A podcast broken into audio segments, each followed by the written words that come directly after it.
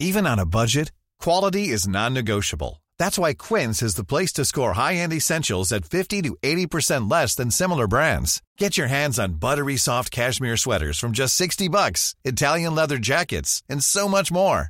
And the best part about Quince, they exclusively partner with factories committed to safe, ethical, and responsible manufacturing. Elevate your style without the elevated price tag with Quince. Go to quince.com slash upgrade for free shipping and 365-day returns. 6h56, bonjour, bon réveil à tous et bienvenue dans la matinale week-end. Je suis ravi de vous accueillir pour de l'info, de l'analyse, des débats avec tous mes invités. Je vous les présente dans quelques instants. Mais tout d'abord, la météo de votre samedi. C'est avec Karine Durand ce matin. La météo avec Groupe Verlaine. Installation photovoltaïque pour réduire vos factures d'électricité. Groupe Verlaine, connectons nos énergies. L'anticyclone est présent sur la France ce samedi, mais en hiver, un anticyclone, ça veut dire en général beaucoup de brouillard, de nuages bas. C'est ce qu'on a sur la moitié nord, justement, ce matin. Des brouillards épais, tenaces, également parfois des brouillards givrants. Grande prudence sur les routes du sud-ouest pour les départs en vacances. Du vent violent, Mistral assez puissant en Méditerranée à plus de 100 km à l'heure. Un ciel qui se dégage quand même progressivement sur le sud-est, tandis qu'au nord, on va rester sous les nuages une bonne partie de la journée. Au cours de l'après-midi, pas de grands changements à attendre avec encore cette couche nuageuse, parfois quelques timides éclaircies au nord, mais euh, très peu dans l'ensemble. Les brouillards se dissipent en général euh, sur le sud. Le vent se maintient sur la vallée du Rhône, la Drôme, l'Ardèche et sur le sud-est. Les températures ce matin sont douces. Elles correspondent même à ce qu'on devrait avoir euh, l'après-midi la plupart du temps. 8 degrés sur Paris jusqu'à moins 5 dans l'Aveyron pour Rodez. Et au cours de l'après-midi, grande douceur encore une fois sur une grande partie du pays. 11 degrés prévus sur Paris, 10 sur la pointe bretonne, un ressenti printanier sur le sud-est avec jusqu'à 18 prévus à Montpellier. Vous avez regardé la météo avec Groupe Verlaine. Isolation thermique par l'extérieur avec aide de l'État. Groupe Verlaine, connectons nos énergies. À la une de votre journal de 7 heures, ils sont aides-soignants, routiers ou caissiers et nous leur donnons la parole ce matin. Ces travailleurs de la deuxième ligne, ceux que l'on a encensés pour leur abnégation lors de la crise sanitaire, ceux-là même qui se sentent aujourd'hui trahis par la réforme des retraites. Qu'en est-il de la prise en compte de leur pénibilité? Eux qui vivent déjà de faibles salaires, d'horaires atypiques, pourraient bien venir gonfler les cortèges de manifestants ces prochains jours. Le reportage dans un instant. La médecine libérale est-elle l'angle mort de la réforme de la santé promise par Emmanuel Macron? En tout cas, les négociations avec euh, l'assurance maladie tournent au vinaigre. Certains médecins parlent d'une provocation et même d'une déclaration de guerre. Alors que les généralistes réclament un tarif de la consultation à 50 euros au lieu de 25 aujourd'hui, la CNAM propose une augmentation de seulement 1,50 euro. Une nouvelle journée de mobilisation est prévue le 14 février. Et puis les surveillants pénitentiaires confrontés à la surpopulation carcérale. C'est le cas notamment dans la prison de Saint-Quentin-Falavier en Isère. Là-bas, ils doivent faire face à une violence quasi quotidienne des détenus, une violence contre les agents pénitentiaires, mais aussi entre détenus. Les images choquent à suivre dans cette édition. Ils étaient ceux que l'on désignait comme les travailleurs de première et deuxième ligne pendant la crise sanitaire, ces travailleurs aux métiers pénibles, exposés au virus, mais ô combien essentiels pour notre pays. Euh, il y a quelques mois encore, ils avaient la reconnaissance de tous. Jusqu'au sommet de l'État, on les remerciait, on les encensait, on leur promettait aussi de meilleurs salaires. Ils avaient le sentiment d'une prise de conscience du reste de la société. Et pourtant, c'est sans compter la réforme des retraites. Selon eux, elle ne prend pas en compte la difficulté de leur métier. Ce matin, on leur a donner la parole. Et ils expriment très très clairement leur déception. Vous allez le voir à travers ce reportage en Loire-Atlantique signé Michael Chailloux et Jean-Michel Decaze. Midi sur le parking du relais routier. Nicolas, 45 ans, dont 25 passés au volant, fait partie de ceux que le gouvernement avait désignés comme les premières lignes pendant le confinement. Les remerciements passés, il estime que le pouvoir politique a déjà tout oublié. Euh, on a un peu l'impression qu'on nous a dit qu'il fallait qu'on, grâce à nous, qu'on faisait ci, qu'on faisait ça, mais finalement, euh, aujourd'hui, c'est un, coup de poignard dans le dos. Autre profession félicitée pendant la crise de la Covid, les caissières. Elles ont reçu des centaines de clients malades. Patricia, 59 ans, devra faire 9 mois de plus. C'est une injustice. On a euh, vraiment trimé euh, par rapport euh, au Covid.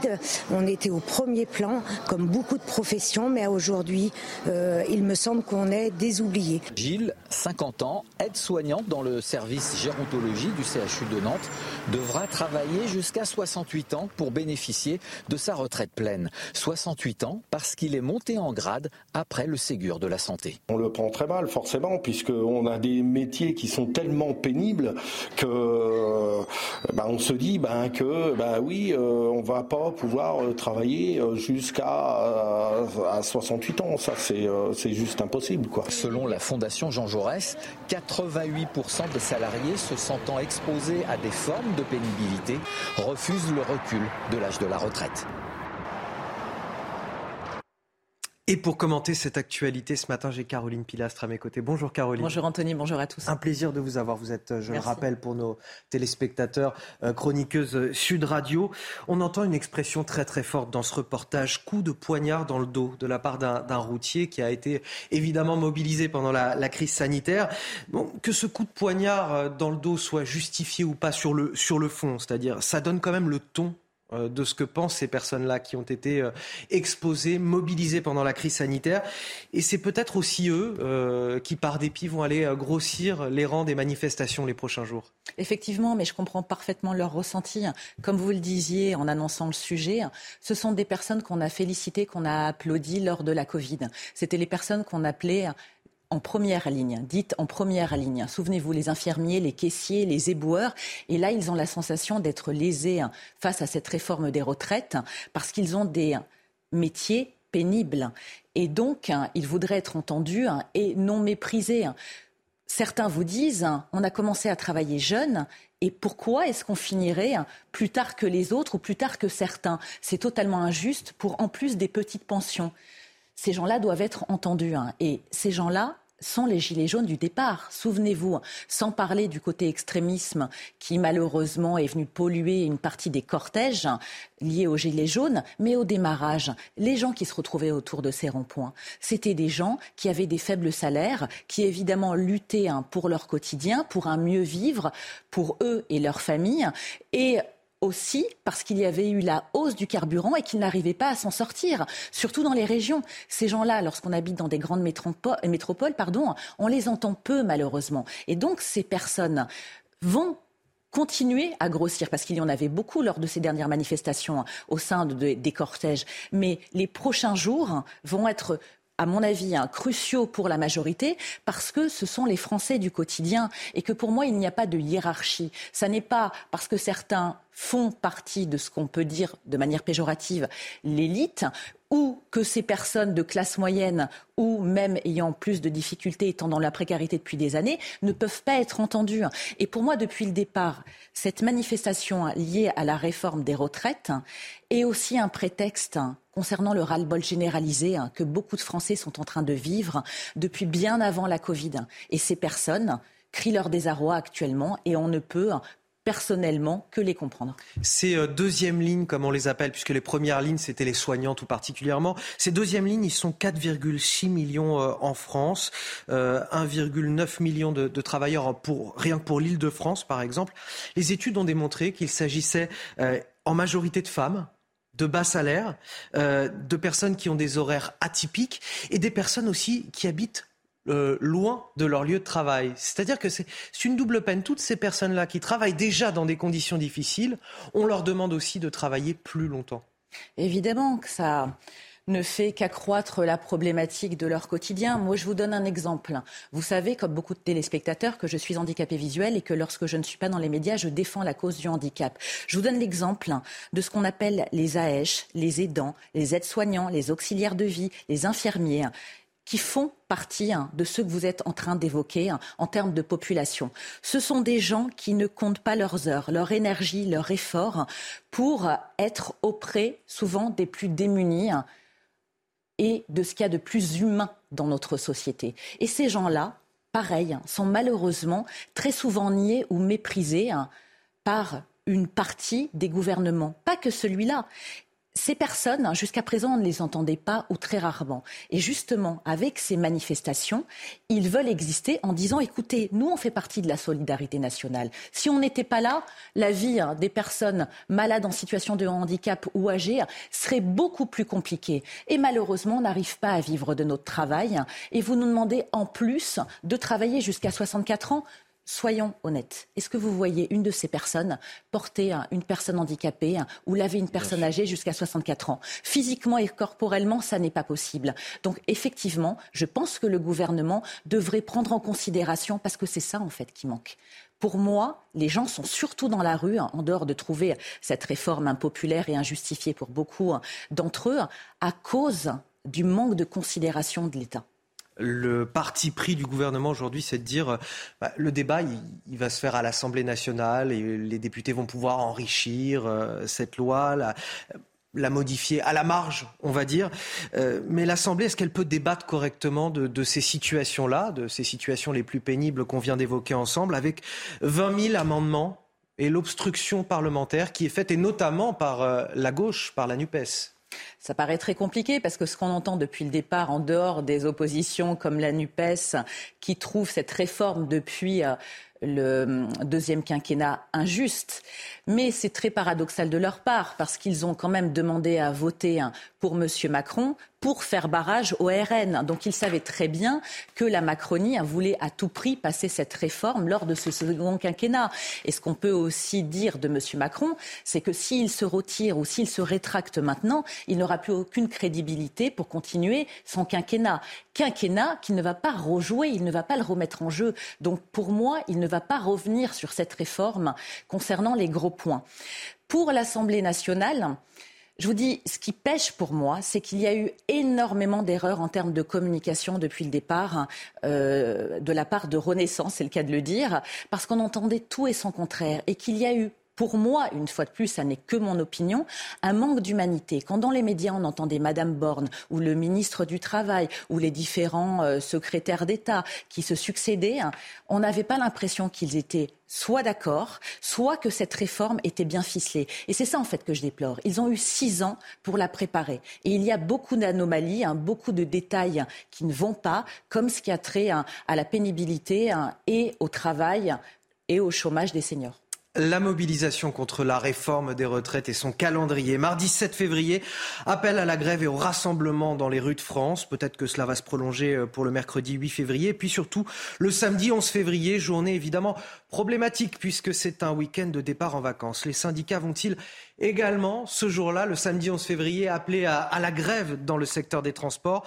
Évidemment, cela préoccupe les vacanciers. Les professionnels du tourisme aussi regardent l'évolution des choses avec attention, même si du côté du bassin d'Arcachon, on n'est pas trop inquiet par la situation. Regardez ce reportage signé Jérôme Rampenouf. Le soleil est de sortie sur le bassin d'Arcachon. De quoi réjouir les vacanciers de février, même s'ils sont peu nombreux. Dans ces hôtels, les réservations se font au compte-gouttes. On a quelques réservations qui arrivent pour ces premières vacances et bien sûr celles de Paris qui vont suivre à la fin du mois de février. Donc on est, très peu inquiet par rapport au nombre de réservations actuelles qui est similaire aux années passées. Dans cet autre établissement, le constat est le même, des réservations calmes et ce n'est pas spécialement lié au risque de grève à la SNCF. Sur l'établissement, on a deux types de politiques. On a la politique tarifaire en non annulable, non remboursable et le tarif flexible, ce qui permet aux gens de s'assurer finalement. Et puis quand il y a des petits problèmes, ils nous appellent et on essaie d'être commerçant. À l'Office du tourisme, les chiffres des réservations sont constants par rapport à l'année dernière. Et aujourd'hui, sur une base plutôt euh, calme, c'est-à-dire pour l'instant autour de 25% de remplissage la semaine et entre 50 et 70 le week-end. S'il y a grève ou si c'est compliqué, ils viendront pas quoi qu'il arrive. En dehors de la pleine saison, c'est surtout la météo qui décide les vacanciers à venir passer quelques jours sur le bassin d'Arcachon au dernier moment. Et puis cette douche froide pour les médecins généralistes. Rappelez-vous, ils étaient en grève il y a quelques semaines pour réclamer un tarif de la consultation à 50 euros au lieu de, 25 euros euh, actuellement. Ils sont finalement revenus à la table des négociations avec euh, l'assurance maladie. Et que découvre-t-il euh, Une proposition d'augmentation de la consultation de seulement 1,50 euro. Autant vous dire qu'ils prennent cela comme une provocation de la part de l'assurance maladie, de la CNAM. Ils appellent à une nouvelle journée de fermeture des cabinets le 14 février prochain. Les explications d'Inès Alicane. À la table des négociations, Les syndicats ont découvert les premières propositions tarifaires de l'assurance maladie. Actuellement de 25 euros, la revalorisation des consultations de l'ensemble des médecins libéraux passera désormais à 26,50 euros, alors que les syndicats réclamaient au moins 30 euros pour rattraper l'inflation. Une véritable provocation, selon les médecins. On, considère que c'est quasiment une déclaration de guerre. Nous, ce que l'on souhaite, c'est que la consultation soit revalorisée au minimum de l'inflation, puisque la dernière revalorisation date d'il y a 7 ans, et que simplement pour euh, se remettre à niveau, il faudrait qu'on soit à 30 euros. Et ça, ce ne serait pas une augmentation, mais ce serait simplement une récupération. De leur côté, le collectif des médecins libéraux monte au créneau et justifie le prix des actes médicaux. notre revalorisation que l'on demande est une revalorisation significative, au moins au niveau de la moyenne européenne à 46 euros, qui permettrait déjà d'entraîner un choc d'attractivité pour vraiment que les médecins euh, aient envie de s'installer. Les organisations de praticiens libéraux ont appelé à une nouvelle journée de fermeture des cabinets médicaux le 14 février. on a ce médecin qui parle dans, le reportage de déclaration de guerre. C'est vrai que certains jugeaient euh, un petit peu fantasque une consultation à 50 euros, mais tout de même 1,50 euro. Euh, c'est presque offensant pour les médecins, c'est presque l'aumône. Ah, c'est exactement ça, Anthony. C'est scandaleux hein, et on en revient au mépris. Mais est-ce que les médecins font la charité? Autant ne rien donner, 1,50€, c'est quoi? C'est un micro pourboire pour ces personnes? Je vous dis, tout craque. En fait, ce sont tous les secteurs sociétaux qui ne se sentent pas considérés hein, et représentés à l'arrivée. Parce qu'il y a eu des concertations concernant hein, euh, ce secteur professionnel pour obtenir 1,50 euro ces généralistes se disent tout ça pour ça. Ce qu'on entend régulièrement comme argument, qui n'est pas fallacieux pour moi, c'est que le généraliste est souvent moins payé hein, que lorsqu'on va euh, se faire couper les cheveux chez le coiffeur. Mais là, 1,50€, pour moi, le gouvernement est totalement à côté de la plaque. Comment voulez-vous qu'il n'y ait pas une colère sociale? Les gens n'arrivent pas à vivre dignement de leur salaire et de leur travail. Donc je n'arrive pas à comprendre, honnêtement, quand j'ai entendu le sujet, je me suis dit c'est de la fiction parce que autant ne rien donner. Ce médecin a raison, c'est une pure provocation. Si vous exigez une augmentation et qu'on vous dit hein, vous avez le droit à moins de 2 euros, Comment est-ce que c'est perçu en fait? On, a, on, a, le sentiment que ça n'a pas véritablement été la, préoccupation du chef de l'État non plus dans ses voeux au, secteur de la santé qu'il a prononcé en début d'année. Il a parlé d'une réforme de la santé, il a beaucoup parlé d'hôpital finalement, assez peu de médecine libérale. Sauf que tout est lié. Pardonnez-moi, mais ces gens font partie de la chaîne médicale. On sait très bien qu'on a vécu euh, une gravité sans nom avec euh, la période de la Covid. Et d'ailleurs, beaucoup de soignants, de médecins à l'hôpital vous disent que l'état de l'hôpital n'a pas tellement évolué depuis, qu'on continue à fermer des lits et que leurs conditions salariales n'ont pas vraiment évolué. Donc ces gens-là ne sont pas entendus.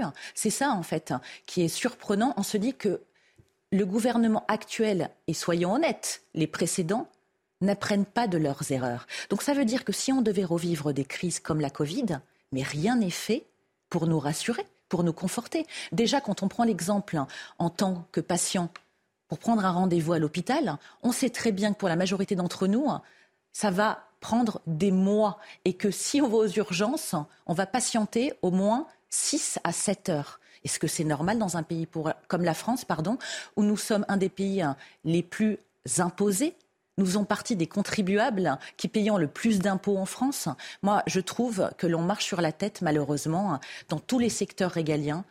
En ce moment. On a, on a 600 000 patients, je vous donne un chiffre qui va alimenter aussi votre réflexion, hein, qui, 600 000 patients qui souffrent de maladies chroniques et qui ne sont pas suivis aujourd'hui par un médecin traitant. Eh oui, c'est malheureusement une réalité. Hein, et ces personnes prennent doublement des risques avec leur santé hein, parce qu'ils n'arrivent pas à avoir accès à un généraliste ou avoir un, accès à un généraliste dans les temps. Et vous savez, on parle souvent évidemment des territoires et c'est bien normal. Hein. Mais en région parisienne, c'est également le cas. Moi, je prends mon exemple. J'habite dans le 92. Il y a une pénurie de médecins généralistes aussi importante que dans certains endroits. la région parisienne est un désert médical. Complètement. Le 93, le 92, le 75. Alors, on sait que ça prend du temps pour former des médecins, qu'ils ont plusieurs années d'études et qu'il y a un manque d'attractivité aussi dans ce domaine professionnel. Mais vous savez ce qui est terrible, et j'ai l'impression de me répéter, navré pour tous ceux qui ont l'habitude de me suivre régulièrement, ça pêche au niveau des budgets, de la formation et des effectifs. Vous pouvez me prendre n'importe quel sujet sociétal, on va toujours nous ramener cette argumentation. Il y a un moment donné, hein, que fait-on avec nos impôts? Le fameux quoi qu'il en coûte, très bien, a servi lors de la période Covid essentiellement. Mais je rappelle aussi que les PGE ne sont pas des dons, ce sont des prêts que doivent rembourser les commerçants, les artisans et tant d'autres. Donc que fait-on avec ce soi-disant pognon de dingue en France? Allez, 7h15, Caroline Pilastre, on va poursuivre euh, notre décryptage de l'actualité dans un instant, juste après le rappel des principales informations de la journée. C'est avec Augustin Donadieu ce matin. Bonjour. Bonjour Anthony, bonjour à tous. Le parquet national financier a retenu l'infraction de favoritisme à l'encontre d'Olivier Dussopt en lien avec le groupe SOR de traitement de l'eau. L'affaire remonte à l'époque où le ministre actuel du Travail était le maire d'Annonay en 2009-2010.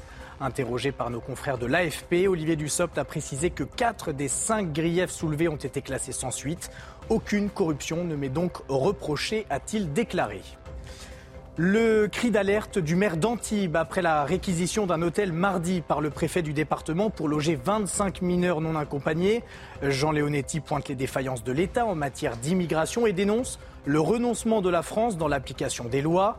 Le département des Alpes-Maritimes, frontalier avec l'Italie, a constaté l'année dernière une hausse du flux migratoire de 40%, selon le maire d'Antibes. Et l'armée ukrainienne, bientôt dotée d'armes de plus longue portée, annonce faite par Washington, Paris et Rome. La France et l'Italie vont livrer au printemps prochain un système de défense antimissile Mamba.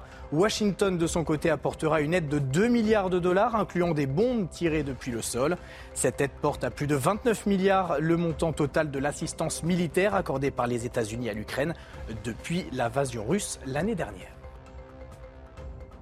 Sur CNews, le décryptage de l'actualité dans la matinale week-end avec Caroline Pilastre à mes euh, côtés. Merci d'être avec moi. Je voudrais qu'on revienne ensemble, Caroline Pilastre, sur euh, ce terrible drame dans le Gard, le meurtre de Siem, cette lycéenne de seulement 18 ans. Le tueur présumé est un multirécidiviste de 39 ans qui est passé aux aveux. Il évoque une relation amoureuse avec euh, Siem, ce que la famille nie fermement. Son cousin s'est d'ailleurs exprimé hier lors d'une conférence de presse. Il déplore la lenteur de la justice face à, à cet homme déjà condamné 14 fois, qui devait comparaître encore pour une nouvelle affaire et qui aurait dû, selon lui, être derrière les barreaux. Écoutez c'est qu'il était sous liberté, quoi, et qu'on paraissait libre aux assises après ce qu'il a fait. C'est un étonnement de savoir qu'un monsieur comme ça pouvait voyager dans toute l'Europe. Et ce monsieur se baladait. Il n'avait ni besoin de pointer en gendarmerie, ni besoin de rendre quelconque compte à l'État. Si il y aurait eu, euh, entre guillemets, des moyens mis euh, de l'État à disposition du service de justice, afin que ce monsieur puisse être jugé plus tôt, on aurait pu éviter le drame. Les surveillants pénitentiaires confrontés à la surpopulation carcérale, c'est le cas notamment dans la prison de Saint-Quentin-Falavier en, Isère. Là-bas, ils doivent faire face à une violence quasi quotidienne des détenus, une violence contre les agents pénitentiaires, mais également entre détenus, des agressions qu'ils n'hésitent pas à filmer et diffuser sur les réseaux sociaux. Le reportage est signé Valérie Labonne et Sébastien Vendotti. Samedi 28 janvier, au centre pénitentiaire de Saint-Quentin-Falavier, cinq détenus cagoulés arrivent dans le couloir, derrière l'homme en peignoir bleu et blanc. Rapidement, ils s'engouffrent dans une cellule. Ils vont le tabasser. Un individu qui semblait être au courant de ce règlement de compte filme la scène de loin et commente. Et ouais, c'est comme ça quand tu veux balancer en prison. Des faits qui sont en augmentation selon ce syndicat pénitentiaire et qui sont liés au trafic de drogue. Cette violence-là entre détenus est motivée euh, par le, le fait de, du règlement du trafic, c'est-à-dire que euh, ben, on établit la hiérarchie de cette manière-là, tout simplement. Euh, et donc, euh, ben, c'est des rapports de force qui s'installent avec, euh, avec la recherche du pouvoir. Il dénonce également ce régime de porte ouverte dont les centres pénitentiaires bénéficient. Une décision de l'administration pour donner de l'autonomie et responsabiliser les détenus, mais qui pose problème, surtout dans ce contexte où le personnel vient à manquer. Des gros manques d'agents comme on le sait euh, depuis fort longtemps sur les coursives, et donc bah, on ne peut pas être euh, un surveillant derrière chaque détenu. Des fois, il n'y a même pas toujours un surveillant pour chaque étage en fonction de l'établissement. Ce syndicat dénonce un climat délétère dans ce centre où les détenus, en plus de s'agresser entre eux, n'hésitent pas à s'en prendre au personnel.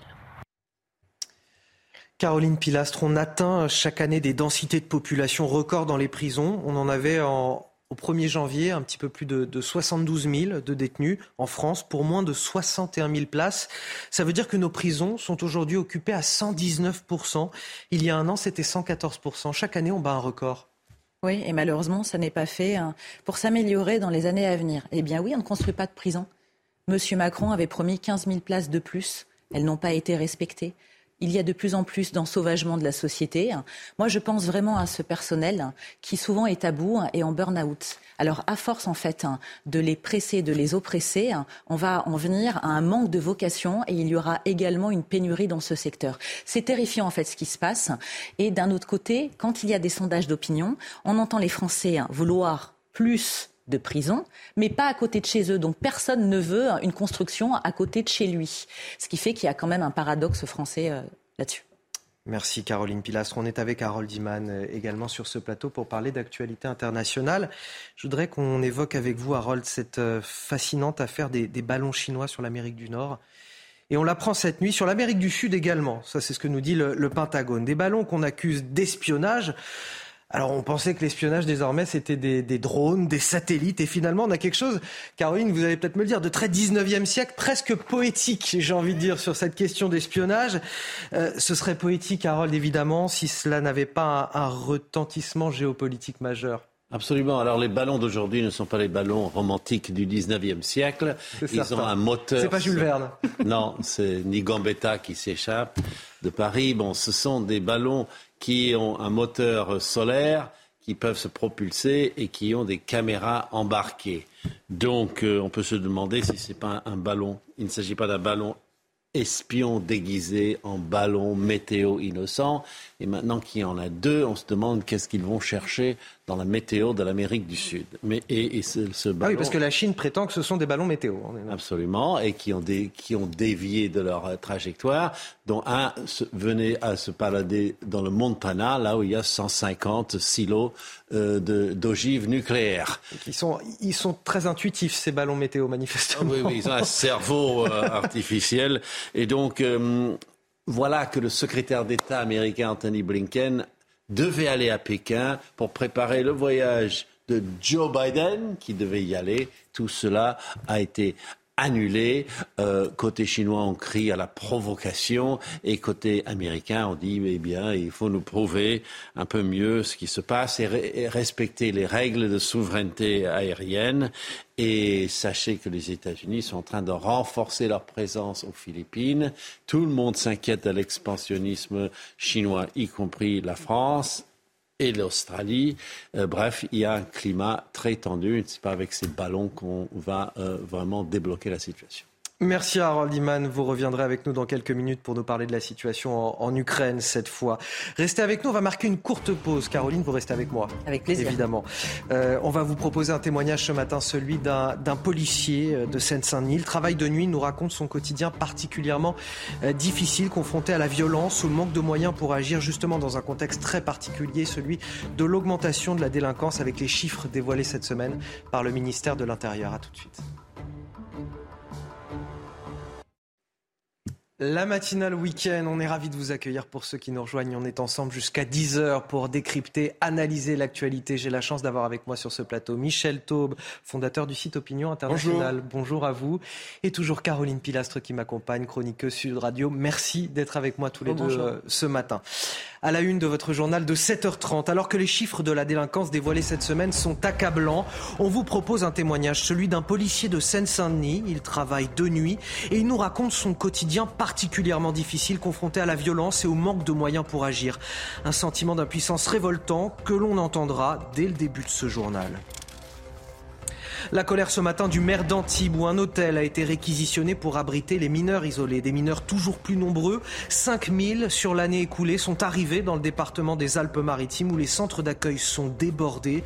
Jean Leonetti dénonce l'inaction de l'État. La loi immigration y pourra-t-elle quelque chose? Vous nous donnerez votre avis sur ce plateau. Et si on testait la semaine de 4 jours, puisqu'on parle beaucoup du travail en ce moment? Pour la première fois, le gouvernement propose l'expérimentation à des agents de l'État en, Picardie.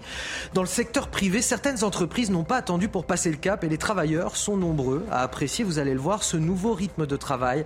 Notre reportage en Vendée à la fin de cette édition. Les chiffres de la délinquance 2022 sont parus euh, cette semaine et ils ne sont pas bons très concrètement, avec la quasi-totalité des crimes et délits en hausse en l'espace d'un an, notamment les violences intrafamiliales et sexuelles. Des violences qui ont progressé fortement dans le département de Seine-Saint-Denis où nous avons rencontré justement ce matin un policier qui travaille dans la brigade de nuit du département. Il nous raconte sous couvert d'anonymat un quotidien extrêmement difficile. Le reportage est signé Charles Baget et Amaury Bucco avec le récit de Clémence Barbier. Ce policier de la brigade de nuit de Seine-Saint-Denis, qui souhaite rester anonyme, nous raconte son quotidien, ponctué par la violence.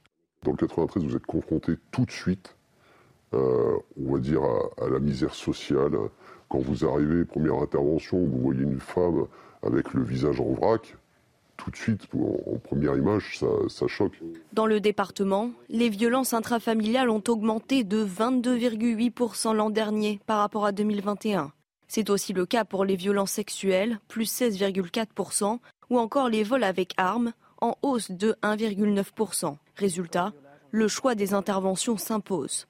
On va dire qu'en nuit, sur le département, euh, chaque ville ou plutôt circonscription tourne à un véhicule. Donc on est obligé de faire le tri et on prend les, missions les plus urgentes et euh, forcément les plus, les plus dangereuses. Mais le plus difficile pour lui est le manque de moyens dans la police.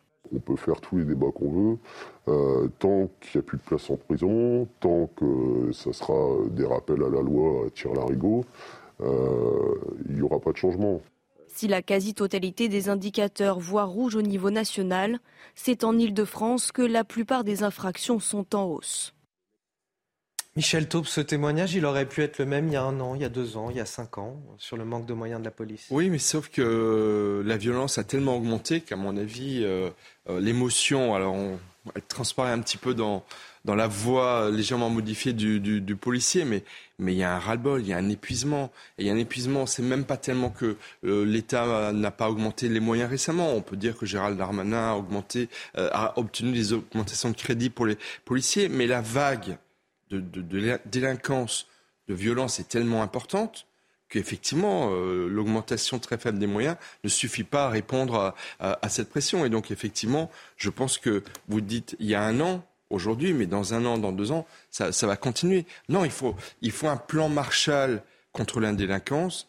Il faut des moyens pénitentiaires beaucoup plus importants parce que quand bien même les prisons seraient archi pleines et débordées, bah, la violence augmentant dans la société, il va y en avoir de plus en plus des condamnations. Donc il faut d'urgence construire plus de prisons. Emmanuel Macron avait promis 15 000 prisons lorsqu'il est arrivé au pouvoir en 2017. Il n'y en a que 2 000 qui sont sortis de terre depuis 6 ans maintenant, 5-6 ans. On est très très On loin est très très loin du compte. Ils promettent euh, la moitié de ces 15 000 places de prison d'ici 2024. À voir si ça aussi euh, c'est réalisable euh, d'ici L'an prochain, seulement l'an prochain. Caroline Pilastre. On, entend ce, policier le, sentiment d'impuissance aussi dans, ces quartiers difficiles, notamment de, Seine-Saint-Denis, où parfois bah, on, doit réfléchir, on, doit, on hésite à intervenir parce qu'on n'est pas suffisamment nombreux. Et les situations les plus urgentes ou certaines situations, on ne peut pas intervenir. L'impuissance et l'impunité. Vous savez, hein, pour reprendre un petit peu le témoignage de ce policier, hein, ce qui me heurte, c'est qu'ils doivent témoigner de manière anonyme. En fait, ce policier a peur d'être reconnu par certains délinquants parce que sans doute qu'il prendrait des risques pour lui et sa famille. C'est une fois de plus sidérant, totalement ubuesque. Pour en revenir à la délinquance, je vous rejoins Michel. Une fois de plus, on est en pleine évolution de ce phénomène. Mais ce qui est terrible, c'est qu'on peut essayer de mettre un maximum de moyens, plus d'effectifs. Je ne pense pas que ça suffisent à résoudre le problème. Parce que la majorité de ces délinquants, qui ne sont pas des enfants de cœur, sont dans une défiance permanente de l'autorité et de l'État. Donc, à moins de revenir à leur éducation, à la base, à cette genèse, je ne pense pas que ça puisse changer quoi que ce soit, ça ne puisse modifier leur euh, comportement. Et ce que vous dites est d'autant plus vrai que ce qui, je trouve, est impressionnant dans les chiffres, c'est que toutes les formes de violence augmentent. Qu'il y ait au même moment plus 17% de violences intrafamiliales, donc dans la cellule familiale, et qu'en même temps il y a des violences contre la société, contre les policiers, des vols, etc., ça veut bien dire effectivement qu'il y a une culture de la violence qui s'est installée dans une ou deux générations, surtout des jeunes, qui effectivement sont complètement désinhibés face à leur propre violence et qui, puisqu'il y a de l'impunité, le policier disait, il y a trop de rappels à la loi, il n'y a pas de véritables sanctions, bah, se disent, bon, on peut y aller, on peut être violent, je peux frapper euh, ma conjointe, je peux euh, insulter mes parents, je peux prendre un policier, un pompier, à l'école exactement la même chose. De toute façon, qu'est-ce que je risque? Rien. Donc effectivement, c'est à la fois un manque de moyens, c'est une impunité euh, totale, et enfin, c'est cette peur qui a changé de camp et qui est effectivement du côté de la police aujourd'hui. Pourquoi l'impunité totale? Parce que la justice ne réagit pas assez vite? Parce qu'il faudrait des, peines courtes aussi peut-être pour euh, Mais absolument, les Pays-Bas ont eu un grand succès au niveau de la prévention contre la délinquance en multipliant des petites peines de prison effectivement, une personne qui s'en prend à sa, conjointe, pourquoi n'aurait-elle pas une peine de prison effective d'une semaine, de 15 jours, d'un mois? En France, c'est impossible. À des peines de prison à moins d'un an ne sont jamais effectuées. Donc, effectivement, il n'y a aucune dissuasion. Euh, il y a des peines avec sursis. Mais que signifie un sursis pour un délinquant qui ne comprend pas, j'ai envie de dire, la théorie, le côté immatériel d'une peine avec sursis? Donc, effectivement, c'est l'ensemble du système qu'il faudrait changer. Et les États généraux de la justice euh, euh, conduits par Éric Dupont-Moretti euh, avec le gouvernement euh, n'y changeront pas grand-chose. On en vient à ce flux ininterrompu et particulièrement élevé de migrants dans le sud de la France. Depuis plusieurs semaines, des mineurs isolés arrivent en masse depuis la frontière franco-italienne à partir de Menton. Ils sont environ 700 dans le département des Alpes-Maritimes. Les centres d'accueil sont débordés à tel point que la préfecture a signé un arrêté pour réquisitionner un appart-hôtel en urgence. Dans le Figaro ce matin, le maire d'Antibes, Jean Leonetti, manifeste sa colère contre l'État qu'il juge défaillant. Toutes les explications, Solène Boulan. C'est dans cet hôtel situé à Antibes dans les Alpes-Maritimes que des jeunes migrants sont accueillis selon la volonté du préfet. Au total, 120 chambres sont réquisitionnées pour une durée d'un mois, car les foyers d'accueil saturent face à l'arrivée d'un nombre important de mineurs non accompagnés. Une mesure qui ne passe pas à la mairie d'Antibes. On parle souvent du couple maire-préfet, mais le maire ici se retrouvait au pied du mur, sans concertation. Une fois de plus, l'État, défaillant dans ses missions régaliennes et humanitaires, se décharge sur les collectivités. À Antibes, situé au sud du département, les mineurs non accompagnés affluent depuis Menton, à la frontière franco-italienne. Il y avait moins de 200 mineurs non accompagnés dans les Alpes-Maritimes il y a 10 ans, contre près de 5000 enregistrés sur une année aujourd'hui. Nos frontières sont des passoires et l'État n'a pas les moyens d'y faire face. C'est un constat. Le maire d'Antibes va même jusqu'à interpeller Gérald Darmanin. J'entends bien ce que dit le ministre de l'Intérieur sur la fermeté, mais les actes ne sont pas en rapport avec les paroles. Le divorce permanent entre la loi et la réalité fait que ce gouvernement perd aujourd'hui toute crédibilité. Les Alpes-Maritimes hébergent environ 700 mineurs non accompagnés. Considérés comme des personnes vulnérables, ils doivent être pris en charge par la protection de l'enfance, qui relève de la compétence des départements. L'État navigue à vue, nous dit Jean Leonetti. L'État n'a pas moyen d'y faire face à, ce flux de, migrants venus euh, d'Italie, des mineurs non accompagnés. Alors, non, seulement ce que dit le maire est très important, c'est qu'il n'y a pas de dialogue entre le préfet et, la municipalité, mais c'est pire que ça. On est à la frontière italienne.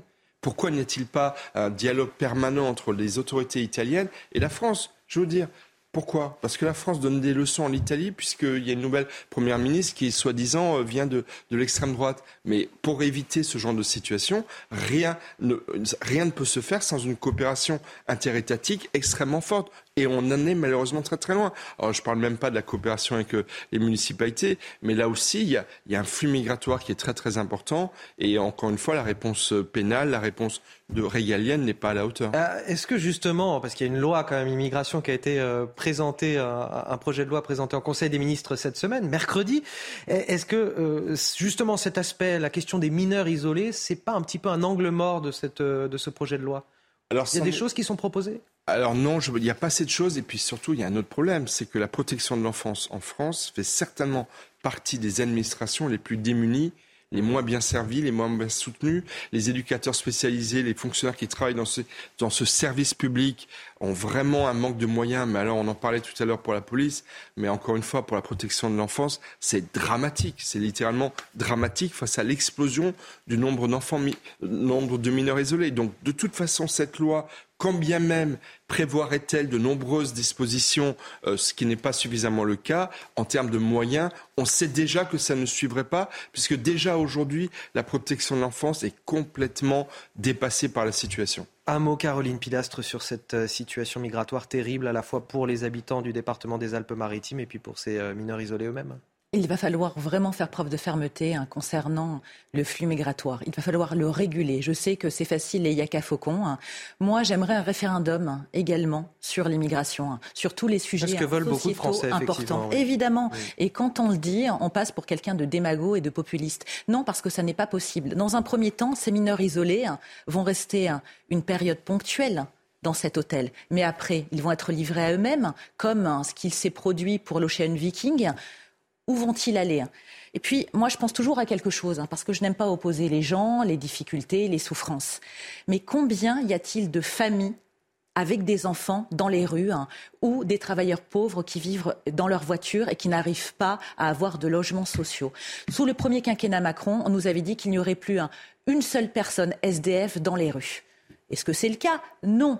Alors, j'ai envie de vous dire, c'est très bien de faire preuve de, générosité, pardon, pour autrui. Si on en a les moyens, je suis la première à dire oui. Mais ça n'est pas le cas budgétairement parlant et en termes même de superficie géographique. Ça va craquer de partout. Et comme le disait le maire, ils se sentent acculer ces mères. Ils se sentent seuls, totalement esselés hein, face à un État qui ne répond pas à cette problématique. Parce que vous savez, hein, c'est comme tout dans la vie. Hein. Il y a toujours une différence de traitement entre la théorie et la pratique. Et là, les Français en ont marre aussi de voir tout ce qui se passe concernant ce flux migratoire. Allez, autre question que je voulais vous poser ce matin. Et si la réforme des retraites était aussi l'occasion de réfléchir à la répartition du temps de travail. Pour la première fois, le gouvernement propose à des agents de l'État de tester la semaine de 4 jours. Ce sont euh, les salariés volontaires de l'URSSAF en, Picardie qui font le test en ce moment, mais dans le secteur privé aussi, euh, certaines entreprises n'ont pas attendu et sont passées à la semaine de 4 jours. En France, il y a 10 000 salariés qui sont concernés par euh, cette façon de travailler et ils sont nombreux, vous allez le voir, à apprécier ce rythme de travail. C'est le cas dans cette entreprise vendéenne où s'est rendu notre journaliste Michael Chailloux.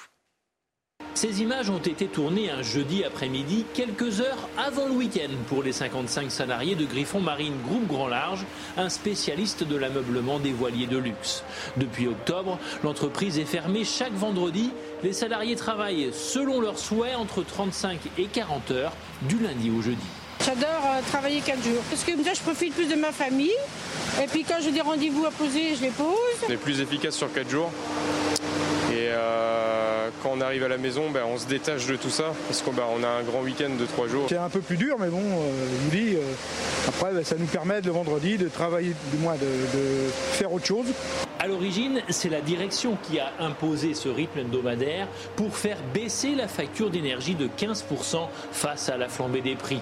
Mais la contrainte dictée par la sobriété énergétique s'est vite transformée en un argument de bien-être au travail. Aujourd'hui, je pense que l'enjeu sociétal, c'est de ne pas passer sa vie au travail. Euh, c'est vraiment quelque chose qui a, détonné avec le Covid. Et je pense que ça y répond pleinement. Et après, derrière, on a gagné en économie, on a gagné 35 000 euros quand même sur une année, ce qui est non négligeable. Donc euh, ça permet aussi d'assurer la pérennité de l'entreprise. Pour cette société du Nord-Vendée, la semaine de 4 jours est devenue un argument pour recruter sur un bassin d'emploi où le chômage ne dépasse pas les 3,5%. Allez, 7h45 sur CNews, c'est l'heure du rappel de l'actualité avec vous, Augustin Donadieu. Un deuxième ballon repéré au-dessus de l'Amérique latine selon le Pentagone hier. Après un premier ballon chinois survolant l'état du Montana jeudi, ce deuxième objet volant visible à l'œil nu ne va pas réchauffer l'atmosphère entre Washington et Pékin. Les autorités chinoises parlent d'une intrusion involontaire et estiment que le survol controversé aux États-Unis servirait de prétexte pour diffamer la Chine.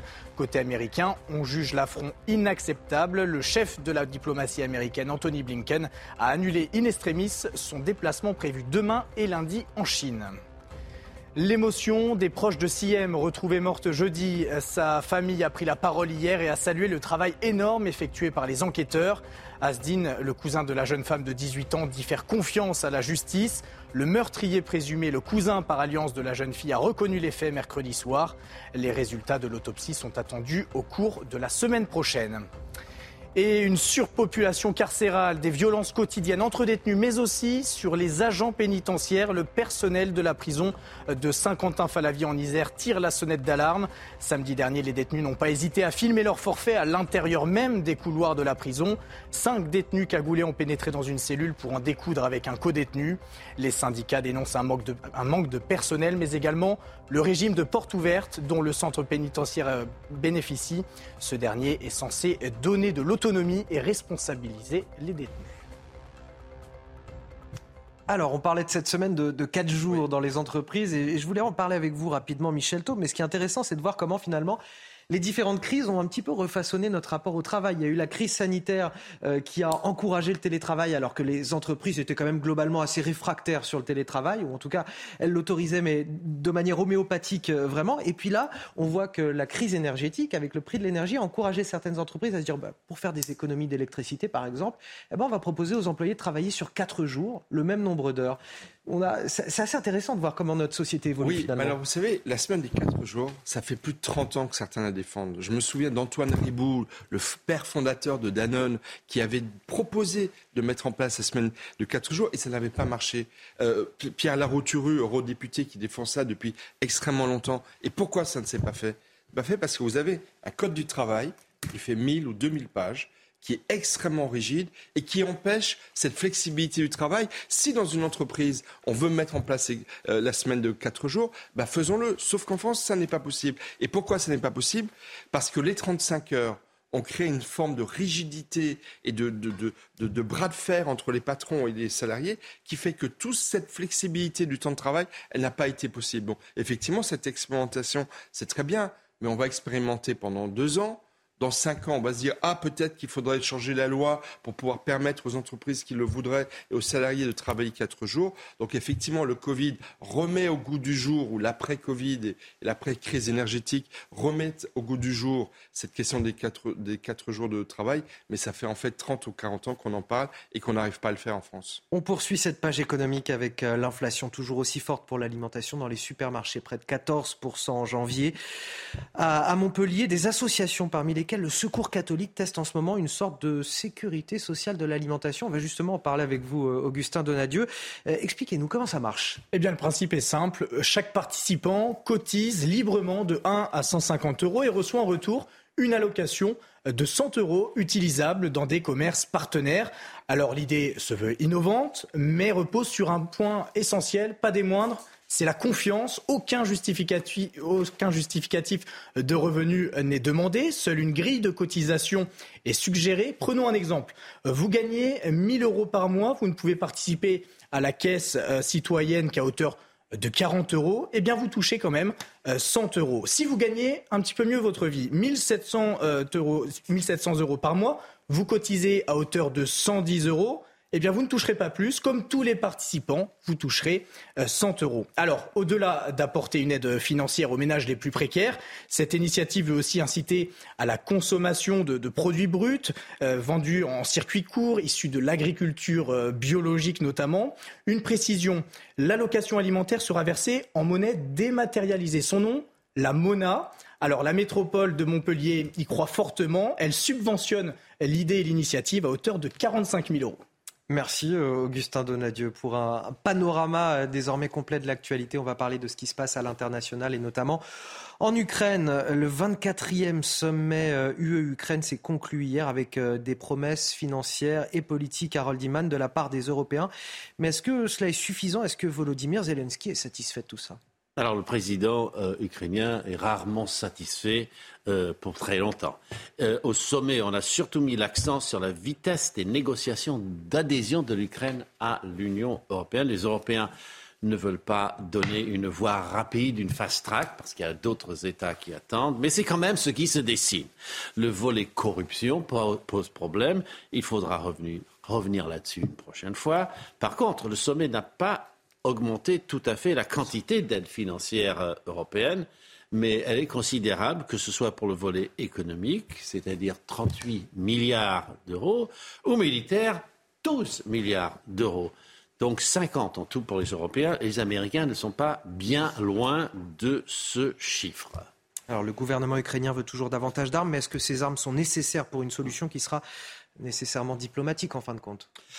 Alors, un tout petit peu d'histoire. L'armée russe a commencé cette guerre bien plus lourdement armée que l'armée euh, ukrainienne et elle a choisi son moment en conséquence. Alors, l'Ukraine avait surtout du vieux matériel soviétique, comme les Russes, et les livraisons occidentales n'avaient fait que commencer.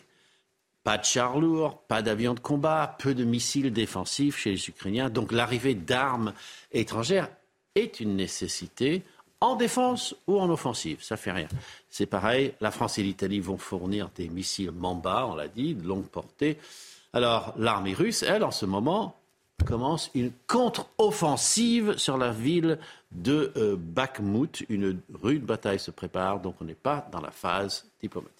Et on en reparlera encore avec vous euh, à 9h. Harold Iman, merci euh, pour ces explications. Un mot de sport à présent. Cette année, les hommes n'ont pas fini de bouger. Votre programme sport avec Newman.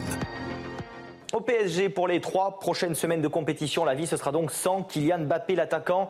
Manquera les deux classiques en Coupe de France et en Ligue 1, donc face à Marseille, et le huitième de finale de Ligue des Champions face au Bayern à cause d'une lésion musculaire à la cuisse gauche.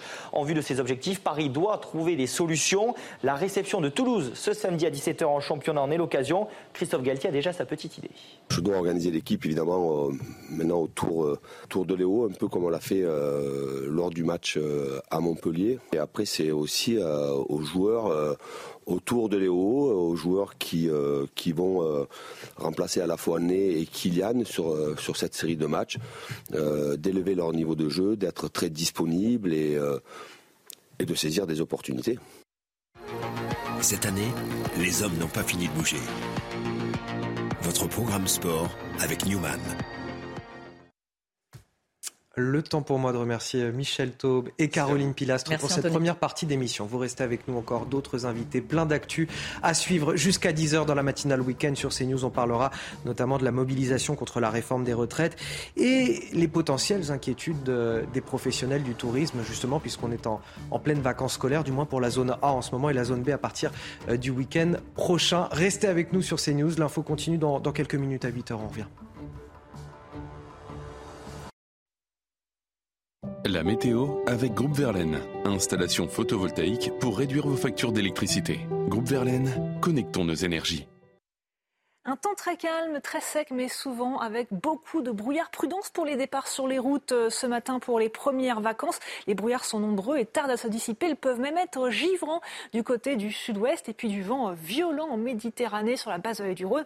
110 km à l'heure pour euh, le Mistral. Au cours de l'après-midi, on retrouve des conditions très similaires. Le ciel se dégage en général sur le sud. Au nord, ça va être plus difficile. Il n'y aura quasiment pas euh, d'éclaircies. En ce qui concerne les températures, elles sont élevées. Elles correspondent à ce qu'on devrait avoir au cours de l'après-midi midi, par exemple, 8 degrés à Paris, de fortes gelées sur l'Aveyron, moins 5 à Rodez. Et au cours de l'après-midi, des valeurs toujours euh, très douces absolument partout. 11 degrés sur la région parisienne, 10 sur la pointe bretonne et jusqu'à 18 pour Montpellier.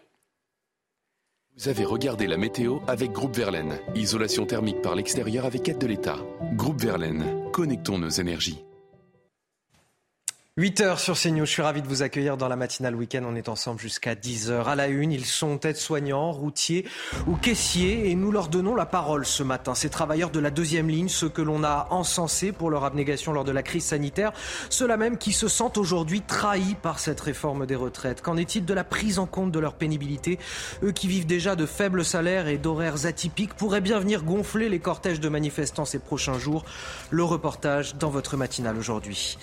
La médecine libérale est-elle l'angle mort de la réforme de la santé promise par Emmanuel Macron? En tout cas, les négociations avec l'assurance maladie tournent au vinaigre. Certains médecins parlent d'une provocation et même d'une déclaration de guerre. Alors que les généralistes réclament un tarif de la consultation à 50 euros au lieu de 25 aujourd'hui, la CNAM propose une augmentation de seulement 1,50 euros. Une nouvelle journée de mobilisation est prévue le 14 février. Alors que les chiffres de la délinquance dévoilés cette semaine sont accablants, on vous propose un témoignage ce matin, celui d'un policier de Seine-Saint-Denis. Il travaille de nuit et il nous raconte son quotidien particulièrement difficile confronté à la violence et au manque de moyens pour agir. Un sentiment d'impuissance révoltant que l'on entendra également ce matin. Les syndicats vont-ils appeler à la grève dans les transports en cette période de vacances? C'est évidemment une question que se posent les vacanciers, mais également les professionnels du tourisme, même si du côté du bassin d'Arcachon, vous allez le voir, on n'est pas trop inquiet. Regardez ce reportage signé Jérôme Romrampnou. Le soleil est de sortie sur le bassin d'Arcachon. De quoi réjouir les vacanciers de février, même s'ils sont peu nombreux. Dans ces hôtels, les réservations se font au compte-gouttes. On a quelques réservations qui arrivent pour ces premières vacances et bien sûr celles de Paris qui vont suivre à la fin du mois de février. Donc on est, on, est très peu inquiet par rapport au nombre de réservations actuelles qui est similaire aux années passées. Dans cet autre établissement, le constat est le même, des réservations calmes, et ce n'est pas spécialement lié au risque de grève à la SNCF. Sur l'établissement, on a deux types de politiques. On a la politique tarifaire en non annulable, non remboursable, et le tarif flexible, ce qui permet aux gens de s'assurer finalement. Et puis quand il y a des petits problèmes, ils nous appellent et on essaie d'être commerçant. À l'Office du tourisme, les chiffres des réservations sont constants par rapport à l'année dernière. Et aujourd'hui, sur une base plutôt euh, calme, c'est-à-dire pour l'instant autour de 25% de remplissage la semaine et entre 50 et 70 le week-end. S'il y a grève ou si c'est compliqué, ils viendront pas quoi qu'il arrive. En dehors de la pleine saison, c'est surtout la météo qui décide les vacanciers à venir passer quelques jours sur le bassin d'Arcachon au dernier moment. Notre focus, on va parler de sport et de handicap à présent avec le parcours très inspirant d'Alexandra Saint-Pierre. Euh, quatre ans après son accident et contrainte de se déplacer sur un, fauteuil roulant, elle est devenue championne du monde de tennis de table handisport. C'était à Grenade en novembre dernier désormais... Euh, Alexandra Saint-Pierre, rien ne l'arrête. Euh, elle vise maintenant les Jeux paralympiques de Paris 2024. Son portrait, regardé, est signé Maxime Gapaillard avec les images d'Henri Gnacia. Bois-Guillaume, dans l'agglomération rouennaise. Alexandra Saint-Pierre rentre tout juste d'un stage avec l'équipe de France de tennis de table en disport. Au gymnase, elle retrouve son entraîneur Guillaume Marais. Petit débrief de la semaine écoulée avant de commencer la séance. Avec Manu, on a travaillé tout ce qui était relâchement, euh, plein de trucs, euh, l'espèce de louche euh, qui met un petit côté coup droit, de petits pioches, des choses comme ça. Rien ne prédestinait Alexandra Saint-Pierre à s'entraîner plusieurs heures par semaine au tennis de table jusqu'à ce que sa vie bascule, alors qu'elle n'a pas encore 20 ans. Je suis paraplégique des suites d'un accident de la voie publique qui s'est déroulé en 2017, lorsque j'avais 19 ans. Et euh, du coup, bah, pour m'aider un peu dans ma reconstruction et accepter le handicap, parce que c'est vrai qu'au tout début, j'avais du mal à, sortir de chez moi, j'avais pas trop le côté social euh, et j'avais euh, bah, peur du regard des autres. Et, et j'acceptais pas du tout mon handicap. je décide de reprendre le sport et je commence le tennis de table en 2019. Elle, qui avait déjà pratiqué le tennis de table pendant son enfance, doit repartir de zéro et réapprendre les bases. Au tout début, euh, lorsque je tape mes premières balles, c'est vrai que ça me fait bizarre parce que la dernière fois que j'avais joué au tennis de table, c'était debout et il euh, faut s'approprier la hauteur de la table, euh, faut s'approprier les déplacements avec le fauteuil et c'est vrai qu'au début, c'est un petit peu compliqué. Sa progression est fulgurante, mais la pandémie l'empêche de se mesurer au meilleur pendant de longs mois. En 2021, son travail est récompensé. Elle est championne de France et en novembre 2022, Alexandra Saint-Pierre décroche le titre mondial. C'est beaucoup de travail, c'est beaucoup de fierté, c'est euh, des très bons souvenirs au championnat du monde euh, lors de ma finale, euh, c'est beaucoup d'émotions aussi. Les yeux désormais tournés vers Paris 2024, la Rouennaise mesure aussi et surtout tout le chemin parcouru depuis trois ans pour se reconstruire. Allez, dans un instant à 8h10, face à Bigot, 45 minutes d'infos analysées, décortiquées par Guillaume Bigot, c'est sur CNews et sur Europe Bonjour et bon réveil à tous si vous nous rejoignez sur CNews et sur Europe 1. Il est 8h10, c'est l'heure de Face à Bigot. 45 minutes d'infos décortiquées, analysées par Guillaume Bigot, politologue. Bonjour mon cher Guillaume. Bonjour, cher Anthony. Bonjour à tous. Ils étaient ceux que l'on désignait comme les travailleurs de première et de deuxième ligne pendant la crise sanitaire. Ces travailleurs aux métiers pénibles, exposés au virus, mais ô combien essentiels au fonctionnement de notre pays. Il y a quelques mois encore, ils avaient la reconnaissance de tous jusqu'au sommet de l'État. On les remerciait, on les encensait, on leur promettait de meilleurs salaires. Ils avaient le sentiment d'une prise de conscience de leur rôle au sein de la société. Mais c'était sans compter cette réforme des retraites. Cette réforme des retraites qui, selon eux, ne prend pas en compte la difficulté de leur métier. Ce matin, on a voulu leur donner la parole et ils expriment très clairement leur colère et leur déception. Le reportage en Loire-Atlantique de Michael Chailloux et de Jean-Michel Decaze. Midi sur le parking du relais routier. Nicolas, 45 ans, dont 25 passés au volant, fait partie de ceux que le gouvernement avait désignés comme les premières lignes pendant le confinement. Les remerciements passés, il estime que le pouvoir politique a déjà tout oublié. On a un peu l'impression qu'on nous a dit qu'il fallait qu'on, grâce à nous, qu'on faisait ci, qu'on faisait ça, mais finalement, euh, aujourd'hui, c'est un, un, coup de poignard dans le dos. Quoi. Autre profession félicitée pendant la crise de la Covid, les caissières. Elles ont reçu des centaines de clients malades. Patricia, 59 ans, devra faire 9 mois de plus. C'est une injustice. On a euh, vraiment trimé euh, par rapport euh, au Covid. On était au premier plan, comme beaucoup de professions, mais aujourd'hui, il me semble qu'on est désoublié. Gilles, 50 ans, aide-soignante dans le service gérontologie du CHU de Nantes, devra travailler jusqu'à 68 ans pour bénéficier de sa retraite pleine. 68 ans parce qu'il est monté en grade après le Ségur de la santé. On le prend très mal forcément puisqu'on a des métiers qui sont tellement pénibles que bah, on se dit bah, que bah, oui, euh, on va pas pouvoir euh, travailler euh, jusqu'à à 68 ans. Ça, c'est juste impossible. Selon la Fondation Jean Jaurès, 88% des salariés se sentant exposés à des formes de pénibilité refusent le recul de l'âge de la retraite. Alors Guillaume Bigot, ces euh, travailleurs, les études ont démontré qu'il s'agissait en majorité de femmes, de bas salaires, de personnes qui travaillent à des horaires euh, atypiques. En Ile-de-France, par exemple, ils habitent souvent très loin de leur lieu de travail. Donc il y a une forme de, de double, de triple peine, j'ai envie de dire, avec cette réforme des retraites qui va en plus leur imposer de travailler plus longtemps. Oui, parce qu'ils ne sont pas vraiment mis en lumière dans la société. Et euh, l'expérience du Covid, c'était justement un éclairage. Ça a été l'occasion euh, de prononcer des paroles fortes. Alors, c'est pas euh, aux grands hommes la patrie reconnaissante, comme on peut voir sur, au Panthéon, non. Mais c'était aux travailleurs invisibles, effectivement, la société sera très reconnaissante. J'ai retrouvé une déclaration du président de la République d'avril 2020. On avait l'impression, à l'entendre, qu'il y avait une véritable prise de conscience. Il nous faudra, le moment venu, reconnaître la place de ces hommes et de ces femmes dans notre société. C'est vraiment des paroles très fortes, comme si, avec le président de la République, une partie de la population n'avait pas pris conscience de cet état de, dépendance. Alors, dépendance à l'égard des soignants, bien sûr, ils ont été applaudis, mais dépendance aussi à l'égard de ces métiers, effectivement, un peu invisibles, qui ravitaillent les villes, qui font euh, euh, des jobs qui ne sont pas toujours très bien payés, ce qu'on appelait les, les cols bleus. On a cette partie-là qui travaillaient euh, spécifiquement dans ce qu'on a appelé les secondes lignes, hein, dans le Covid, les premières lignes étant les soignants. Les secondes lignes, ces secondes lignes, euh, c'est les transporteurs routiers, ces gens qui travaillent dans les supermarchés, etc., qui continuaient à faire tourner la société, c'est vrai. Mais plus généralement, je ne sais pas certain que la France, entre guillemets, bobo, euh, cette expression est un peu réductrice, mais on voit bien ce qu'elle veut dire, a pris conscience même de l'importance, de en fait, de tous les métiers si on additionne ce qui reste du monde ouvrier, mais aussi des employés, on se rend compte que c'est encore près d'un salarié sur deux en France. Par exemple, les métiers qui ont été télétravaillés, c'est 34% des métiers qui sont considérés comme télétravaillables. Et peut-être à l'intérieur de ces métiers télétravaillables, vous avez aussi des employés. Donc il y a cette thématique spécifique des secondes lignes, si vous voulez, qui était au charbon, mais il y a plus généralement tout, enfin, un monde ouvrier qui reste quand même entre guillemets, ouvriers euh, assimilés, parce qu'il n'y a plus beaucoup malheureusement d'industrie, euh, qui est la moitié de la population.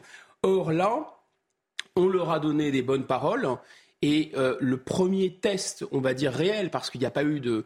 Il y a eu un Ségur de la santé, d'ailleurs, qui était assez décevant pour les soignants, mais il n'y a pas eu l'équivalent pour ces, ces, salariés qui, sont, qui relèvent en général des secteurs privés. Et finalement, le premier test, eh bien, il n'est pas du tout positif pour eux, c'est la réforme des retraites. Et cette réforme des retraites, ils la prennent euh, comme euh, vraiment de l'hypocrisie à l'état pur, puisqu'on leur a dit justement qu'on n'allait pas les oublier, qu'on les avait un peu mis de côté, qu'ils étaient mal payés, qu'ils étaient mal considérés dans la société. Et voilà que ce gouvernement, mettant en œuvre cette politique de retraite, qui qui bloque dans toute la société, mais qui bloque effectivement, c'est rappelé dans le sujet, spécialement dans cette partie de la société. Il va falloir que le, gouvernement et l'Assemblée prennent en, compte ces situations euh, dans, leurs réformes. Est-ce qu'ils euh, vont pouvoir le faire, les députés, avec 20 euh, 000 amendements déposés, cette obstruction parlementaire qui est pour moitié du fait de, la France insoumise dans le nombre d'amendements déposés? 20 000 amendements, je le rappelle. Oui, 20 000, mais, mais pas loin de 600, je crois, pour, pour LR, qui était supposé avoir un peu dealé avec le gouvernement. Donc c'est dire à quel point, de toute façon, ce qui se passe dans la rue, le succès de la partie sociale de la mobilisation a un effet sur euh, euh, la négociation, on peut dire, euh, parlementaire entre le gouvernement et les, parlementaires. C'est toute la thématique de la pénibilité, en définitive. Voilà, c'est la pénibilité pour prendre en compte, pour mieux prendre en compte, disons, ces cols bleus, entre guillemets, c'est-à-dire ces gens de la seconde ligne, mais aussi de la première ligne et tous ces employés et ces ouvriers qui sont pas très bien payés en France il y avait l'idée, euh, effectivement, de leur donner un mécanisme de points. Avec le, le première réforme euh, Macron de la, la retraite, grand, la grande idée du président de la République pendant son premier quinquennat, c'est d'avoir une réforme à points. Cette réforme a été abandonnée, mais elle revient un peu sur cette question de la pénibilité. Donc déjà, le gouvernement propose de revenir sur des points, et effectivement, les tirs de barrage qui sont des tirs de barrage de principe sur, euh, en tout cas pour la NUPES et pour le Rassemblement national, des tirs de barrage de principe sur la durée, euh, l'âge de départ à la retraite, vont effectivement chercher à améliorer l'ordinaire en termes de pénibilité. Là où ce n'est pas nécessairement. Donc les mesures qui seront proposées, c'est effectivement revenir sur ces histoires de points pour pouvoir partir plus tôt quand on a des métiers spécialement pénibles, améliorer le suivi médical, améliorer aussi la possibilité de se reconvertir avec un congé reconversion et avec une sorte de fonds doté d'un milliard. Alors, il y a des critiques déjà qui fusent parce que pourquoi un milliard, pourquoi pas deux milliards, pourquoi, à quoi correspond exactement ce montant, on ne sait pas. Euh, voilà les mesures proposées déjà par la réforme des retraites telle qu'elle est.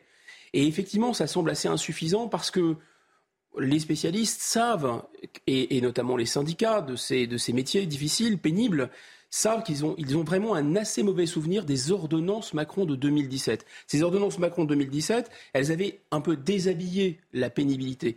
C'est-à-dire, euh, d'abord, elles l'avaient édulcoré, on était passé de risque à pénibilité, et puis ensuite, ça avait retiré charges lourdes, des postures pénibles, les vibrations, les produits chimiques.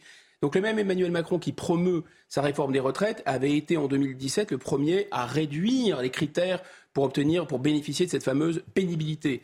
Suppression du CHSCT, un comité d'hygiène et de sécurité dans les entreprises, euh, enfin, limitation au minimum, minimum euh, de la médecine du travail. Là, on en reparle à nouveau pour euh, évaluer cette pénibilité. Et puis, on en avait parlé aussi, ce compte professionnel de prévention de la pénibilité. Il y avait l'idée de, il vaut mieux prévenir que guérir la pénibilité. Donc, vous voyez, c'est la reconversion, on va sortir les gens pour pas qu'ils restent dans des métiers pénibles trop longtemps. Tout ça, ce sont des très belles idées sur le papier, mais dans la réalité, ça n'a pas du tout fonctionné. Comme si, et comme si les gens qui font la promotion de cette, enfin, de ce qu'on appelle les réformes en général, c'est un mot de pas, un mot de code en quelque sorte pour adapter le marché du travail euh, aux exigences, euh, disons internationales et en particulier du marché européen. Et donc, euh, ces gens-là n'avaient pas bien compris les spécificités et les la réalité quotidienne de ces métiers qui sont effectivement très éprouvants. Une dernière question là-dessus, Guillaume Bigot, mais euh, ces personnes-là de la deuxième ligne, elles sont estimées à, à, 4 millions et demi euh, en France. Est-ce que ce sont ces personnes qui vont venir potentiellement grossir les, rangs des, cortèges, des défilés contre la réforme des retraites? Ou alors ce sont des personnes qui, euh, par habitude, sont assez silencieuses, ne manifestent pas beaucoup? En fait, ce sont effectivement des personnes qui sont silencieuses. Mais il faut tout de suite ajouter que la deuxième ligne, ce n'est qu'une partie euh, de cette France d'école bleue qui reste, euh, qui reste toujours. En fait, on, le, dit souvent, c'est-à-dire que cette expression de classe moyenne, elle reste euh, dans le vocabulaire courant, mais la réalité statistique de la classe moyenne, elle n'est plus là. La classe moyenne, elle s'est depuis belle lurette effritée, effondrée. Et de la même façon, on a cette, représentation mentale que les ouvriers sont tout, voilà, ça pèse moins de 20% euh, de, l'emploi en France. Mais en fait, je répète, il faut ajouter les employés, les employés, les ouvriers, et cette partie de ces fameuses deuxièmes lignes n'est qu'une partie de, de ce monde-là, de cet univers-là. Alors, il y a effectivement ceux qui ont de la pénibilité physique, à proprement parler, mais il y a aussi ceux qui ont une pénibilité, on peut dire, euh, psychique. Euh, en fait, c'est tout, c'est un univers, si vous voulez, de, de, qui, ne, qui, ne, va pas nécessairement euh, tirer de son travail euh, un, va dire, un épanouissement, un sens. pas parce que ces travaux ne sont pas utiles, au contraire, ils sont les plus utiles. C'est ce qui avait été reconnu pendant, euh, pendant la, la, crise du Covid. Ils sont les plus utiles à toute la société. La société ne peut pas fonctionner sans eux. En revanche, et on, on, je réponds à votre question sur vont-ils être mobilisés Mais ce qui a beaucoup changé dans cet univers de travail, c'est qu'il n'y a plus, je dirais, cette dimension, cette conscience de classe. Il n'y a plus un récit, comme a pu le porter euh, longtemps euh, le marxisme, le mouvement ouvrier, le mouvement syndical en France, c'est-à-dire de dire voyez, nous avons des jobs pénibles, mais nous avons la fierté de notre travail, nous sommes dans des métiers et nous défendons des intérêts collectifs. C'est le collectif qui donnait de la puissance, de la force et de la dignité. Ça, ça n'existe pas. Et en plus, dans ces métiers, comme dans beaucoup de métiers, il faut dire, mais c'est plus pénible pour eux, il y a ce que j'appellerais une monitorisation. Euh, par, euh, par le numérique notamment de ces jobs. C'est-à-dire qu'on leur donne plus tellement de marge de manœuvre, d'autonomie, on les met dans une petite boîte millimétrique, on leur dit attendez, voyez, euh, là, la production euh, en une minute, ça doit être ça. Donc ça peut pas. Voilà, vous êtes vous êtes traqué en fait par toutes sortes de, de procédures encadrées par des procédures. Alors justement, mécanisme de contrôle. Justement, Guillaume Bigot, ici la réforme des retraites était l'occasion de réfléchir finalement à la répartition du, du, temps de travail? Pour la première fois, le gouvernement propose à, à des agents de l'État de tester la semaine de 4 jours. Ce sont euh, les salariés volontaires de l'URSSAF en Picardie qui font le test en ce moment. Mais dans le secteur privé, on a aussi certaines entreprises qui n'ont pas attendu et qui sont passées à cette semaine de 4 jours. En France, ça concerne déjà 10 000 salariés et ils sont nombreux à apprécier ce rythme de travail. C'est le cas dans cette entreprise vendéenne où s'est rendu notre journaliste Michael Chailloux. Ces images ont été tournées un jeudi après-midi, quelques heures avant le week-end, pour les 55 salariés de Griffon Marine Groupe Grand Large, un spécialiste de l'ameublement des voiliers de luxe. Depuis octobre, l'entreprise est fermée chaque vendredi. Les salariés travaillent selon leurs souhaits entre 35 et 40 heures, du lundi au jeudi. J'adore euh, travailler 4 jours. Parce que moi, je profite plus de ma famille. Et puis quand j'ai des rendez-vous à poser, je les pose. On est plus efficace sur 4 jours. Et euh, quand on arrive à la maison, ben, on se détache de tout ça. Parce qu'on ben, on a un grand week-end de 3 jours. C'est un peu plus dur, mais bon, euh, je vous dis, euh, après, ben, ça nous permet le vendredi de travailler, du moins de, de faire autre chose. À l'origine, c'est la direction qui a imposé ce rythme hebdomadaire pour faire baisser la facture d'énergie de 15% face à la flambée des prix. Mais la contrainte dictée par la sobriété énergétique s'est vite transformée en un argument de bien-être au travail. Aujourd'hui, je pense que l'enjeu sociétal, c'est de ne pas passer sa vie au travail. Euh, c'est vraiment quelque chose qui a, qui a, détonné avec le Covid. Et je pense que ça y répond pleinement. Et après, derrière, on a gagné en économie, on a gagné 35 000 euros quand même sur une année, ce qui est non négligeable. Donc euh, ça permet aussi d'assurer la pérennité de l'entreprise. Pour cette société du Nord-Vendée, la semaine de 4 jours est devenue un argument pour recruter sur un bassin d'emploi où le chômage ne dépasse pas les 3,5%. Alors Guillaume Bigot, vous allez me donner votre avis sur euh, la semaine de 4 jours, mais déjà une question. Euh, avec cette expérimentation qui est tentée euh, en Picardie, à, à est-ce qu'il n'y a pas une volonté quelque part d'Emmanuel Macron d'enjamber un petit peu la réforme des retraites en élargissant le débat sur notre rapport au travail, en disant en quelque sorte, bon, vous allez travailler plus longtemps, mais regardez, on va vous rendre ça plus digeste avec une semaine de 4 jours?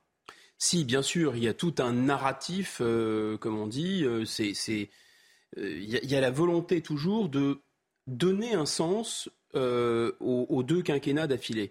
Leur donner un sens et euh, donner, enfin, c'est vraiment des étiquettes de la communication. Ce qui est assez fascinant, c'est que c'est souvent un peu a posteriori, c'est-à-dire que les événements se déroulent et on essaye de coller des étiquettes pour rendre compte des événements. Un des grands narratifs et un des grands mécanismes, c'est le jour d'après. C'est-à-dire que jusqu'à présent, les Français et moi, président de la République, on mangeait notre pain noir c'est les jours dangereux. Alors le premier mandat, c'est les jours dangereux. Puis ensuite, on va manger notre pain blanc. L'espoir, alors mandat, le deuxième mandat, c'est les jours heureux. Alors le président explique à, qui veut l'entendre qu'effectivement, il s'est coltiné euh, les réformes les plus pénibles parce qu'il s'agissait de remettre la France, de réparer la France. D'ailleurs, on a, on a exactement les mêmes éléments de langage dans l'armée. Il fallait réparer l'armée, puis ensuite c'est l'armée du futur. Donc là, la formation professionnelle, l'assurance chômage, la retraite, le séparatisme, etc., tout ça, euh, ça devait être fait pendant le premier mandat. Alors le gros morceau, malheureusement, la, retraite n'a pas été fait et ça déborde. Et ça devait être fait très très très très vite d'ailleurs après son élection. Et puis là, ça se déclasse, ça se déplace, ça se déplace. Donc on n'a toujours pas passé ce cap. Et qu'est-ce que promet le président de la République? Demain, les jours heureux. Alors c'est pas demain on rase gratis, mais demain on s'intéresse à des sujets en apparence moins anxiogènes et plus avenants. On va transformer la société pour le meilleur, avec des réformes institutionnelles, s'intéresser à la santé, s'intéresser à l'écologie et s'intéresser par exemple à la réforme de, de l'organisation du travail. C'est-à-dire qu'on a, vous allez effectivement manger votre pain noir, vous allez devoir travailler plus longtemps, mais par contre, on va en réorganisant, en réfléchissant à la réorganisation du travail, vous donner plus de temps libre. Le problème, c'est qu'on risque de retomber dans l'ornière de, de, cette division en fait sociologique de la France. C'était déjà le cas au moment des 35 heures, souvenez-vous, les 35 heures, super sur le papier, formidable. Sauf que, un, ça désorganise des boîtes, et surtout, les 35 heures, qui peut en profiter vraiment? Il faut avoir du revenu pour profiter des 35 heures. Il faut avoir du revenu pour profiter des loisirs. Donc là, le monde, justement, dont on parlait tout à l'heure, le monde des cols bleus, des employés, des ouvriers, etc., 35 heures, c'est pas qu'ils n'en ont pas vu la couleur, c'est qu'ils euh, auraient préféré avoir, euh, à mon avis, une, amélioration de leur, de revenus. L'autre, raisonnement, je pense qu'on peut tenir sans, sans problème, c'est de dire on avait cru que M. Macron était partisan de laisser les branches, de laisser finalement les entreprises s'organiser.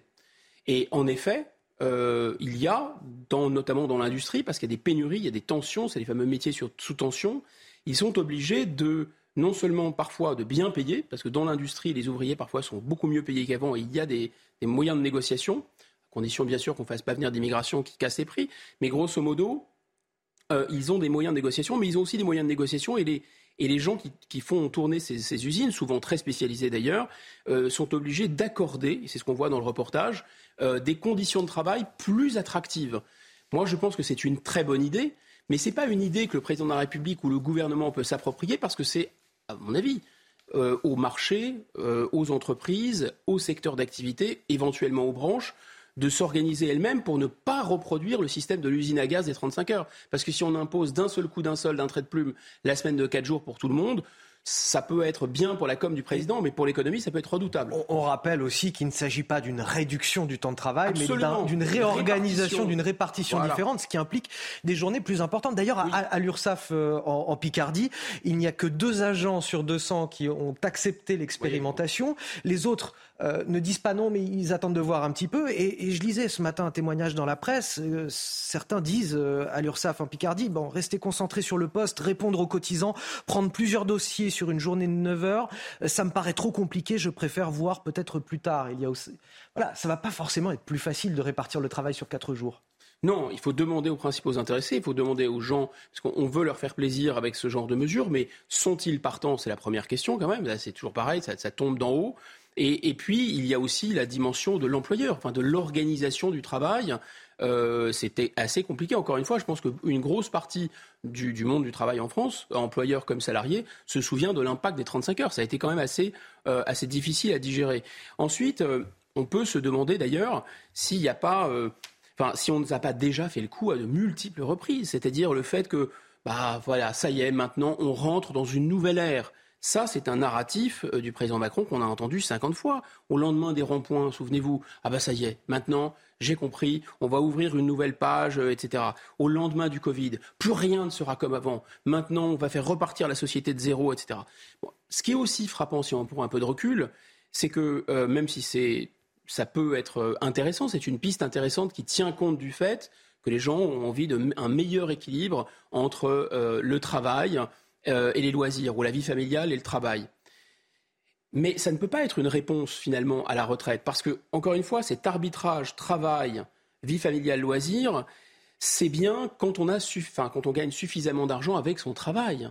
Là, un des enjeux quand même pour une grosse partie du monde du travail, c'est quand même de pouvoir nourrir sa famille et de boucler ses fins de mois. Et donc le fait de réorganiser le travail autrement, ça ne va pas vraiment répondre à leurs problématiques. Et enfin, est-ce que, enfin, c'est quand même étrange de, il y a l'idée de, je comprends bien que le président de la République a le souhait de donner un sens à son mandat, qui est quand même un peu flou, même à ses deux mandats, et de projeter la France dans l'avenir, parce que c'est quand même ce qu'on demande à un président de la République et ce qu'on demande à un pouvoir. Mais là, finalement, les enjeux, que ce soit l'euthanasie, que ce soit la retraite, d'une certaine façon aussi l'écologie, même la santé, ce sont des enjeux à la fois anxiogènes et des enjeux qui ne sont pas des enjeux, euh, on va dire, euh, qui projettent le pays dans quelque chose d'heureux face à Bigot sur CNews et sur Europe 1. Il est 8h30 avant de poursuivre nos débats. Tout de suite, le rappel de l'actualité ce matin, c'est avec Augustin Donadieu. Et un deuxième ballon repéré au l'Amérique latine selon le Patagone hier, après un premier ballon euh, survolant euh, l'état du Montana jeudi. Ce deuxième objet volant visible à l'œil nu ne va pas réchauffer l'atmosphère entre Washington et Pékin. Les autorités chinoises parlent d'une intrusion involontaire et estiment que le survol controversé aux États-Unis servirait de prétexte pour diffamer la Chine. Côté américain, on juge l'affront inacceptable. D'ailleurs, le chef de la diplomatie américaine, Anthony Blinken, a annulé in extremis euh, son déplacement prévu demain et lundi en Chine. L'armée ukrainienne, bientôt dotée d'armes de plus longue portée, annonce faite par Washington, Paris et Rome. La France et l'Italie vont livrer au printemps prochain un système de défense antimissile Mamba. Washington, de son côté, apportera une aide de 2 milliards de dollars, incluant des bombes tirées depuis le sol. Cette aide porte à plus de 29 milliards le montant total de l'assistance militaire accordée par les États-Unis à l'Ukraine depuis l'invasion russe l'année dernière. Et l'émotion des proches de Siem, retrouvée morte jeudi. Sa famille a pris euh, la parole hier et a salué le travail énorme effectué par les enquêteurs. Asdin, le cousin, le cousin de la jeune femme de 18 ans, dit faire confiance à la justice.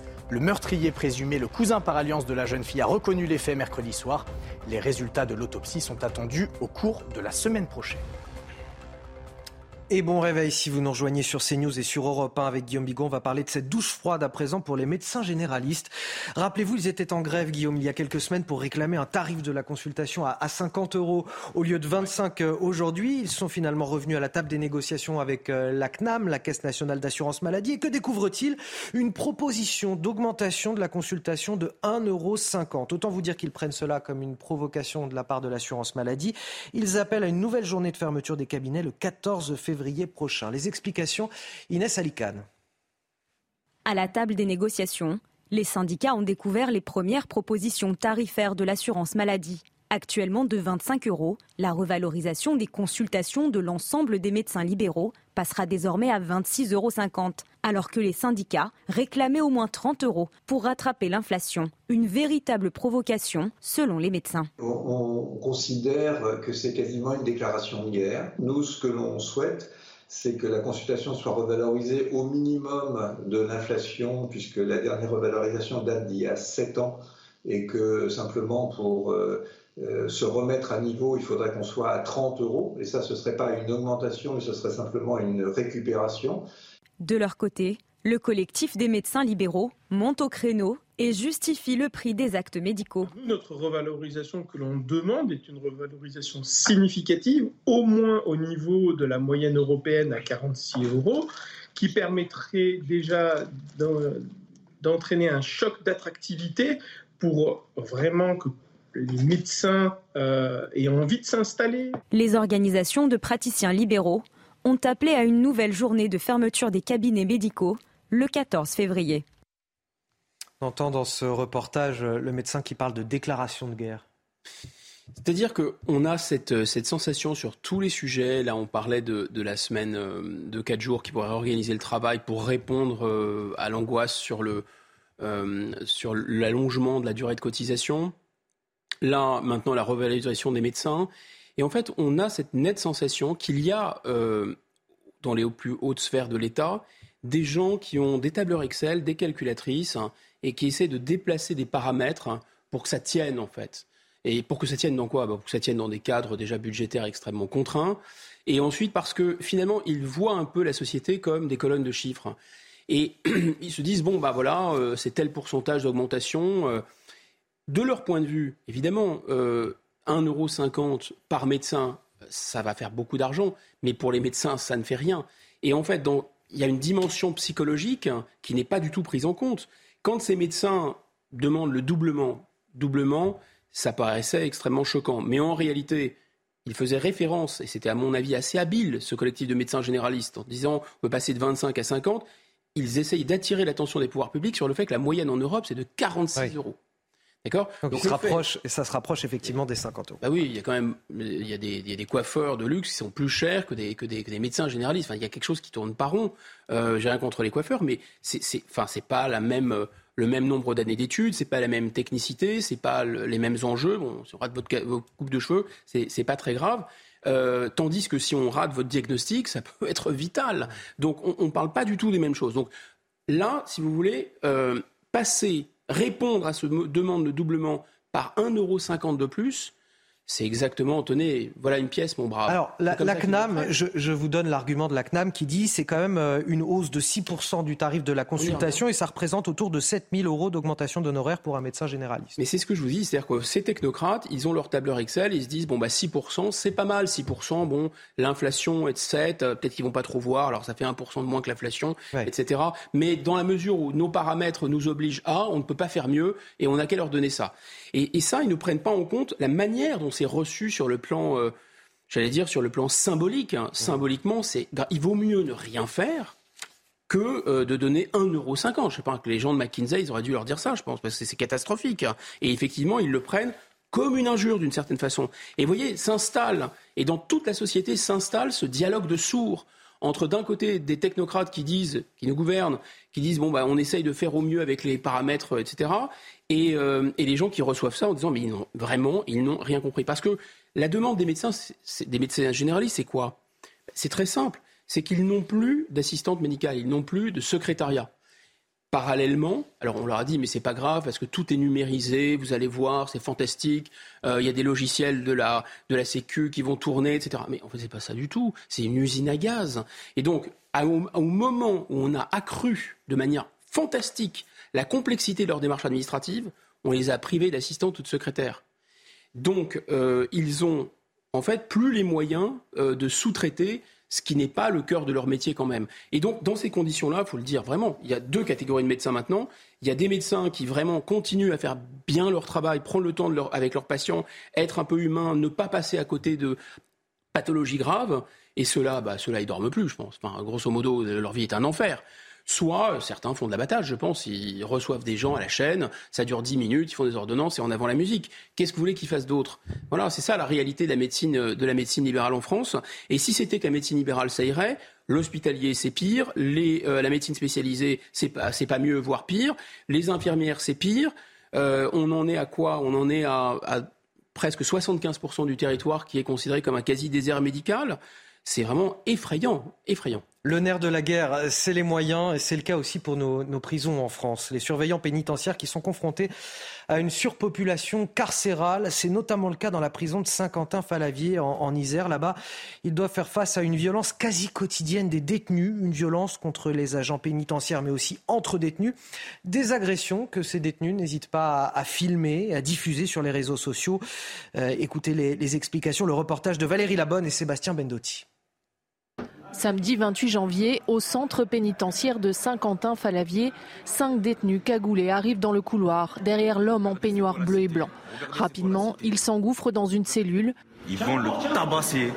Un individu qui semblait être au courant de ce règlement de compte filme la scène de loin et commente.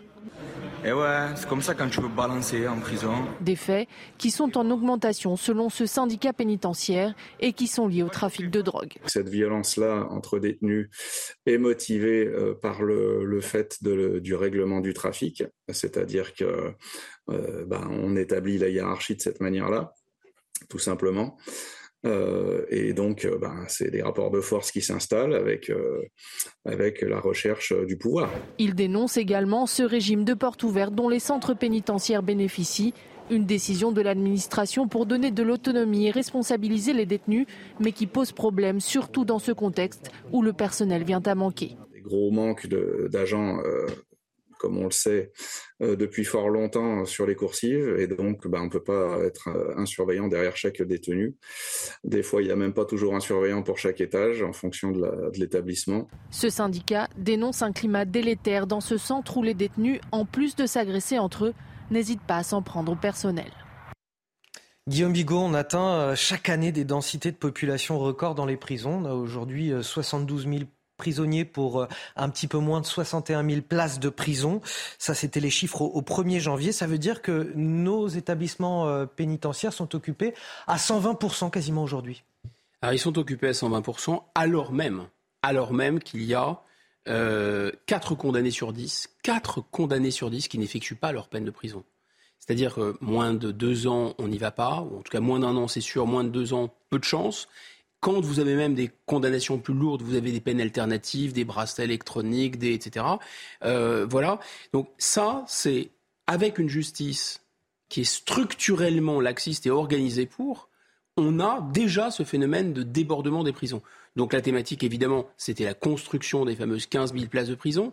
Les spécialistes pensent que 15 000 places, de toute façon, c'est à peine la moitié de ce qu'il faudrait faire pour que la prison fonctionne différemment en France et notamment mieux. Oui, certains disent qu'il faudrait 100 000 places pour que. C'est un peu excessif, mais en tout cas, euh, au-delà de 30 000, euh, de 30 ou 40 000, c'est sûr, parce que. Euh... Non, 100 000 places en tout, hein, pas 100 000 places de plus. Non, non, non, j'entends bien, j'entends bien, 100 000 places en tout, oui, bien sûr. Mais euh, donc 30 000, ce serait déjà. Ouais. 30 000 de plus, ça ferait 45 000, ce serait déjà, serait déjà beaucoup. L'idée, c'est d'arriver à d'arriver à comment une situation dans laquelle les prisonniers déjà puissent avoir de l'espace, les, les, conditions euh, matérielles de surveillance euh, soient telles qu'on puisse ré réellement euh, maîtriser les circulations, etc.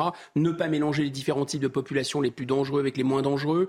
Isoler, par exemple, les radicaux, c'est fait plus ou moins, mais à la grosse louche. Vous avez vraiment les djihadistes durs et, purs et durs qu'on arrive à isoler, mais enfin, ceux qui sont dans la sphère, euh, ils sont pas du tout isolés. Bref, vous avez des, des conditions. Alors, terribles aujourd'hui dans les, dans les prisons. Mais en dehors du fait que la plupart des prisonniers ne vont pas dans les prisons, il n'y a pas suffisamment de places de prison, vous n'arrivez plus non plus, l'État n'arrive plus non plus à recruter des gardiens de prison. Recruter des gardiens de prison, et c'est d'une certaine façon normal, puisqu'ils finissent leur carrière à peu près à 2000 euros, et puisque c'est un métier très très dur humainement. C'est quand même euh, une prison, pardon, mais il y a un côté euh, zoo humain. On a tous eu cette sensation. Moi, j'ai malheureusement dû visiter des, des, gens en prison. Quand vous arrivez dans un zoo, vous êtes. Enfin, c'est pas normal pour un mammifère d'être entre dans, dans, dans, une cage. Donc euh, la prison, c'est très, c'est un univers extrêmement particulier, extrêmement violent. Et quand vous arrivez dans une prison, vous le comprenez. Donc pour un gardien, c'est un univers difficile, mais un gardien dont la sécurité n'est pas complètement assurée, un gardien qui est face à une surpopulation carcérale et un gardien qui n'a plus les moyens de faire correctement son travail, bah, c'est sûr qu'ils ont beaucoup de mal à les recruter. Je vous donne un chiffre. Hein. Il y a 800 surveillants pénitentiaires qui sont formés chaque année. Les syndicats estiment qu'il en faudrait 800 qui sont formés. Oui, mais il en faudrait année. au moins 3000, 3000, 3000 selon les syndicats. Voilà, les, les, syndicats euh, réclament 3000, 3000. recrutements.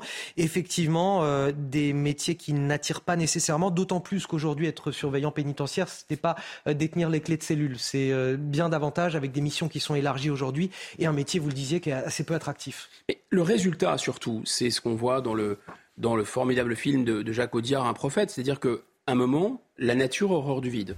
Donc si la pénitentiaire, comme on appelle cette administration, si les gardiens de prison ne sont pas suffisamment nombreux, n'ont pas les moyens matériels, l'espace, etc., pour effectuer correctement leur travail, de toute façon, la prison, elle va forcément se gérer et elle va s'auto-gérer. Et l'autogestion de la prison, ça veut dire des caïds et ça veut dire des islamistes qui font la loi. C'est ça la réalité de la prison française. On va poursuivre avec les chiffres de la délinquance 2022 qui sont parus cette semaine, qui ne sont pas bons, avec la quasi-totalité euh, des crimes et délits en hausse, notamment les violences intrafamiliales et sexuelles, des violences qui ont progressé fortement dans le département de Seine-Saint-Denis notamment. Nous avons rencontré ce matin un policier qui travaille dans la brigade de nuit du département. Il nous raconte sous couvert d'anonymat évidemment un quotidien extrêmement difficile. Le reportage est de Charles Baget et Amaury Bucco avec le récit de Clémence Barbier. Ce policier de la brigade de nuit de Seine-Saint-Denis, qui souhaite rester anonyme, nous raconte son quotidien, ponctué par la violence. Dans le 93, vous êtes confronté tout de suite, euh, on va dire, à, à, la misère sociale. Quand vous arrivez, première intervention, vous voyez une femme avec le visage en vrac, tout de suite, en, première image, ça, ça, choque. Dans le département, les violences intrafamiliales ont augmenté de 22,8% l'an dernier par rapport à 2021.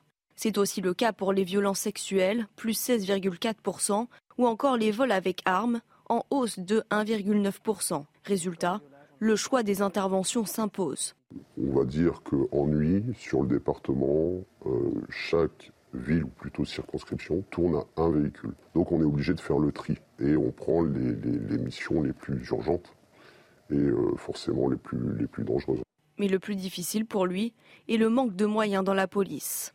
On peut faire tous les débats qu'on veut, euh, tant qu'il n'y a plus de place en prison, tant que ça sera des rappels à la loi à tir-larigot, euh, il n'y aura pas de changement.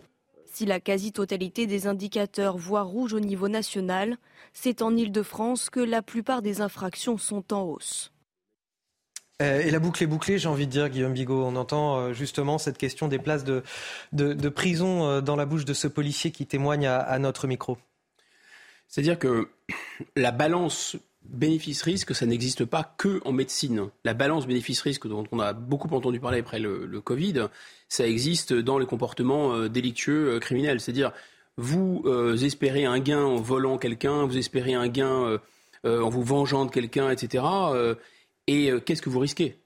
Si le calcul est que vous risquez un rappel à la loi, que vous risquez un bracelet électronique, que vous risquez allons-y, enfin, allons-y gaiement. Et c'est exactement ce qui se passe. Et c'est ça l'explication de cette, cette formidable hausse. On dit l'ensauvagement. L'ensauvagement ne vient pas de nulle part. L'ensauvagement, il est dû au fait que vous avez une quasi-impunité, en tout cas, quand ça reste un peu euh, à bas bruit, disons. Et quand les violences sont extrêmes, euh, mais enfin, quand il y a des gens qui sont capables d'une violence extrême, on a vu là cette, jeune femme qui a été euh, assassinée, cette jeune Siem, euh, la personne était, je crois, avait fait condamnée à 15 ans de prison en 2015 et ressorti 12 ans 12 ans. 12 ans. 12 ans de prison, il est ressorti en 2020, voilà. Ressorti en 2020. Bon. À la faveur de remise de peine. Exactement. Donc on voit bien que là, il y a de la part de la justice une volonté de gérer aussi ce, manque de place. Donc ça, c'est la balance bénéfice-risque. Ensuite, évidemment, tous les, tous les indicateurs sont dans le rouge ou dans le rouge vif et euh, l'État a des explications. Alors, il y a des commentaires de, de, texte ou des commentaires de, de chiffres. Je me, permets juste de donner les, chiffres pour euh, nos auditeurs d'Europe 1. Les violences intrafamiliales ont progressé de 17% en 2022 par rapport à 2021. Les violences sexuelles de 11%. Euh, les coups et blessures volontaires hors du cadre familial plus 15%. Les escroqueries plus 8%. Les cambriolages de logements 11% supplémentaires. Les vols de véhicules 9% également. Donc il y, a une explication qui est l'effet rattrapage. Bon, ça fait déjà deux ans qu'on nous parle d'effet rattrapage parce qu'il y a eu la Covid et la Covid fait que, et les confinements, etc., fait qu'un certain nombre de ces délits ne pouvaient pas être commis. Effectivement, quand des gens sont chez eux, vous ne pouvez pas les cambrioler. Et quand il n'y avait pas de, concentration de foule, vous n'aviez plus euh, euh, un certain nombre de, euh, vols en réunion, etc. Bon. Il y a l'effet rattrapage. Mais en réalité, il y a un certain nombre de viols, et puis cet effet il pouvait jouer aussi dans l'augmentation des violences intrafamiliales, admettons. Mais en réalité, euh, les homicides, les homicides d'abord, euh, ou un certain nombre de violences gratuites n'avaient pas de rapport nécessairement avec ça et auraient dû les, les vraiment les éliminer, c'est pas le cas. Si vous corrigez cet effet Covid, que vous comparez à 2019, en fait, tous les chiffres continuent à être en hausse. Il n'y a que les cambriolages, effectivement, et les vols avec violence qui diminuent par rapport à 2019 tous les autres indicateurs sont dans le rouge, rouge vif. Peut-être l'un des indicateurs les plus marquants, parce que c'est, le haut du spectre de la criminalité, c'est les homicides. Les homicides et les tentatives d'homicide. Et là, à nouveau, les sociologues ont une réponse. Oui, mais alors, euh, regardez, par rapport aux années 80, euh, on a une division par trois des homicides. Là aussi, il faut se méfier des, euh, on va dire, des, des, apparences. Pourquoi? Parce que d'abord, dans les années 80, les homicides étaient stimulés par des assassinats politiques. Il y avait encore de, un peu du terrorisme politique, etc. Ça faisait gonfler énormément les chiffres d'homicides. Ça n'existe plus. Enfin, sauf années où il y a du djihadisme et des attentats. Et deuxièmement, euh, vous avez des progrès de la médecine. Et donc, si vous regardez par contre les tentatives d'homicide, par rapport aux années 80, vous avez une explosion qui est de plus de 100%. Donc en fait, il faut faire très attention au maniement de ces, de ces, de ces chiffres. Grosso modo, il faut retenir qu'ils sont tous dans le rouge et peut-être aussi qu'ils sont en deçà de la réalité. Parce qu'il y a beaucoup de gens qui ne se signalent pas, qui ne déposent pas de plainte parce qu'ils ont peur, ils sont menacés, etc. Donc je pense qu'on a, on a vraiment une mesure, on a, c'est vraiment une, une sonnette d'alarme. On va finir, Guillaume Bigot, avec euh, ce flux ininterrompu et particulièrement élevé de migrants dans le sud de la France. Depuis plusieurs semaines, des mineurs isolés arrivent en masse depuis la frontière franco-italienne de, Menton. Ils sont environ 700 euh, dans le département des Alpes-Maritimes. Les centres d'accueil sont débordés à tel point que la préfecture a réquisitionné un appart-hôtel en urgence. Dans le Figaro ce matin, on a le maire d'Antibes, Jean Leonetti, qui manifeste sa colère contre l'État, qu'il juge défaillant. Toutes les explications, Solène Boulan.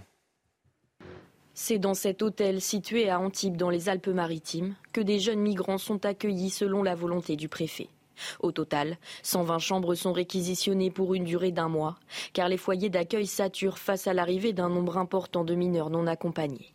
Une mesure qui ne passe pas à la mairie d'Antibes.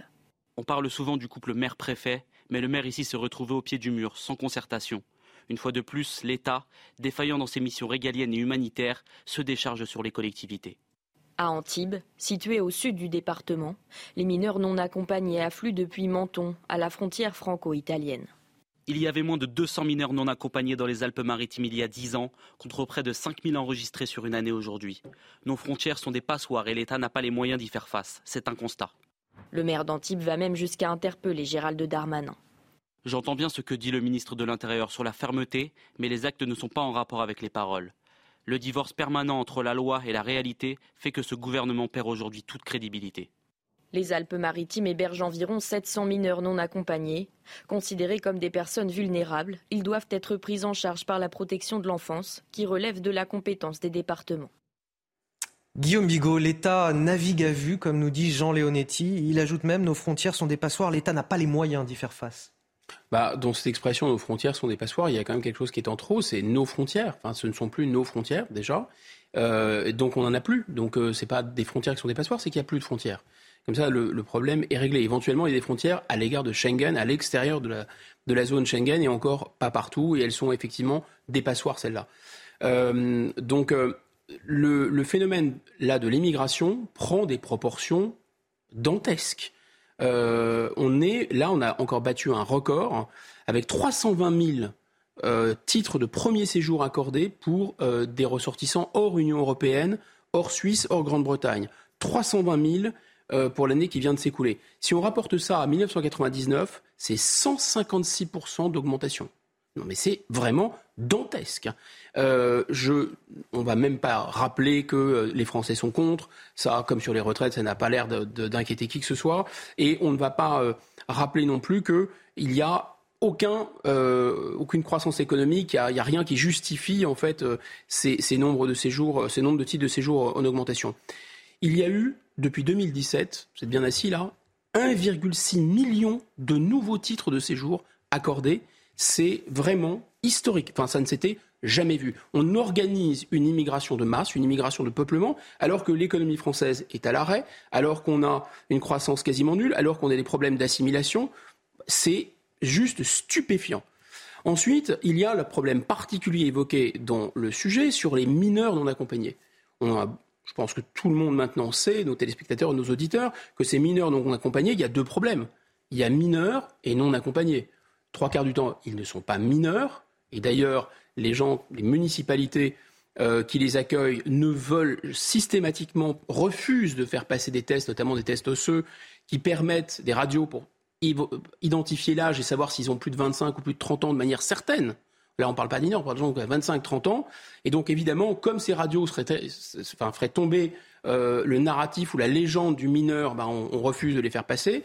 Et donc, ils ne sont pas mineurs, et la plupart d'entre eux, ils ne sont pas non plus non accompagnés, parce qu'ils arrivent en général euh, en bande. De quoi s'agit-il? C'est quoi le problème des mineurs non accompagnés?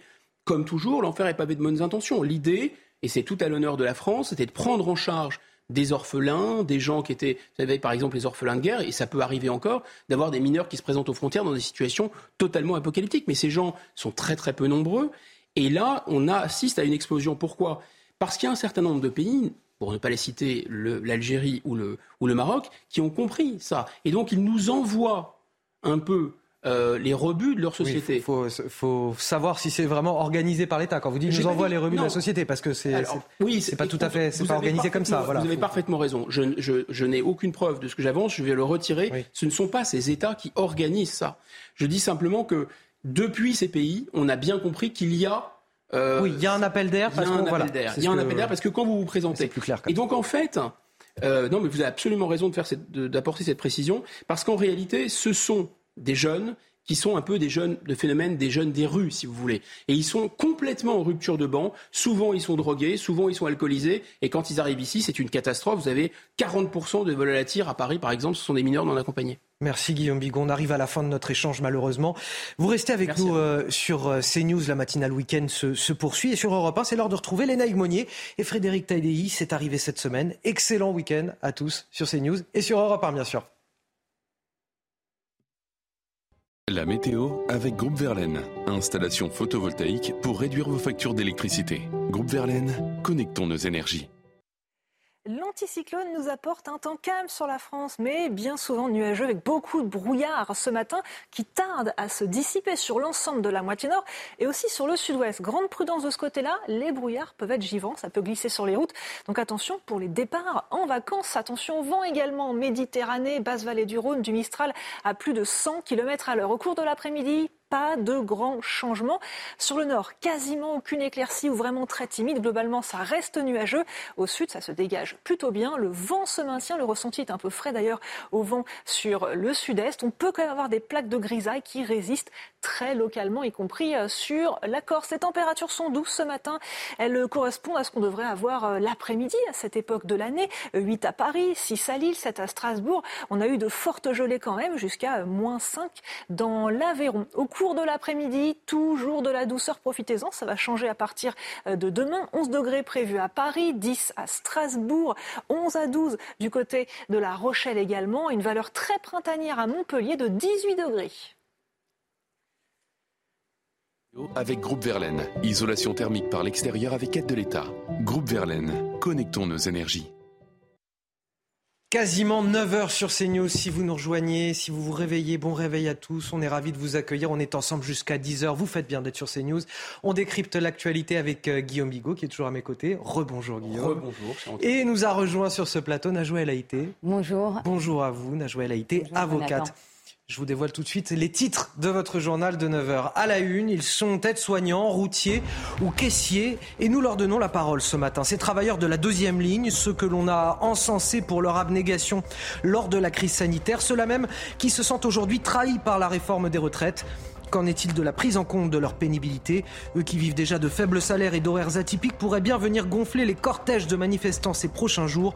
Le reportage dans un instant.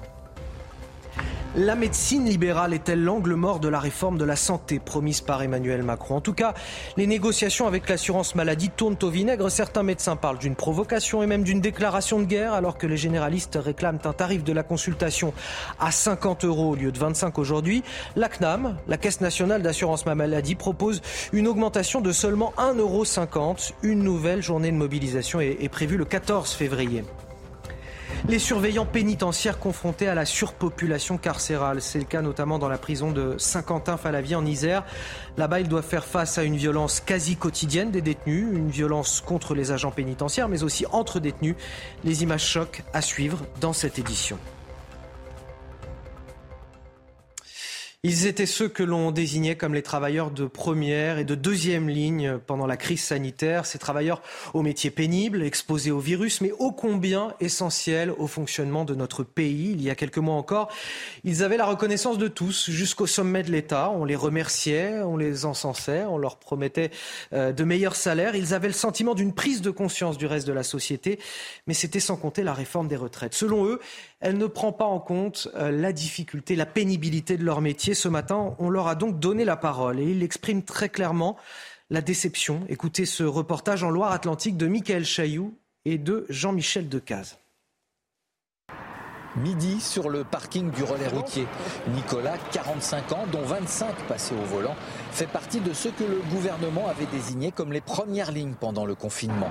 Les remerciements passés, il estime que le pouvoir politique a déjà tout oublié.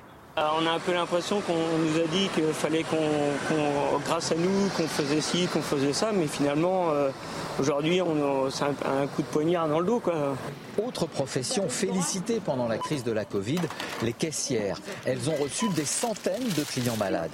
Patricia, 59 ans, devra faire 9 mois de plus. C'est une injustice. On a euh, vraiment trimé euh, par rapport euh, au Covid. On était au premier plan, comme beaucoup de professions, mais aujourd'hui, il me semble qu'on est désoublié. Gilles, 50 ans, aide-soignante dans le service gérontologie du CHU de Nantes, devra travailler jusqu'à 68 ans pour bénéficier de sa retraite pleine. 68 ans parce qu'il est monté en grade après le Ségur de la santé. On le prend très mal, forcément, puisqu'on a des métiers qui sont tellement pénibles que bah, on se dit bah, que bah oui, euh, on va pas pouvoir euh, travailler euh, jusqu'à à 68 ans. Ça, c'est c'est juste impossible, quoi. Selon la Fondation Jean Jaurès, 88% des salariés se sentant exposés à des formes de pénibilité refusent le recul de l'âge de la retraite. Alors, Najouel Haïté, est-ce que vous comprenez le, ressentiment, la colère de ces travailleurs? Ils sont aides-soignants, infirmiers, aides à domicile, caissiers, vendeurs, euh, personnel de nettoyage. Mm.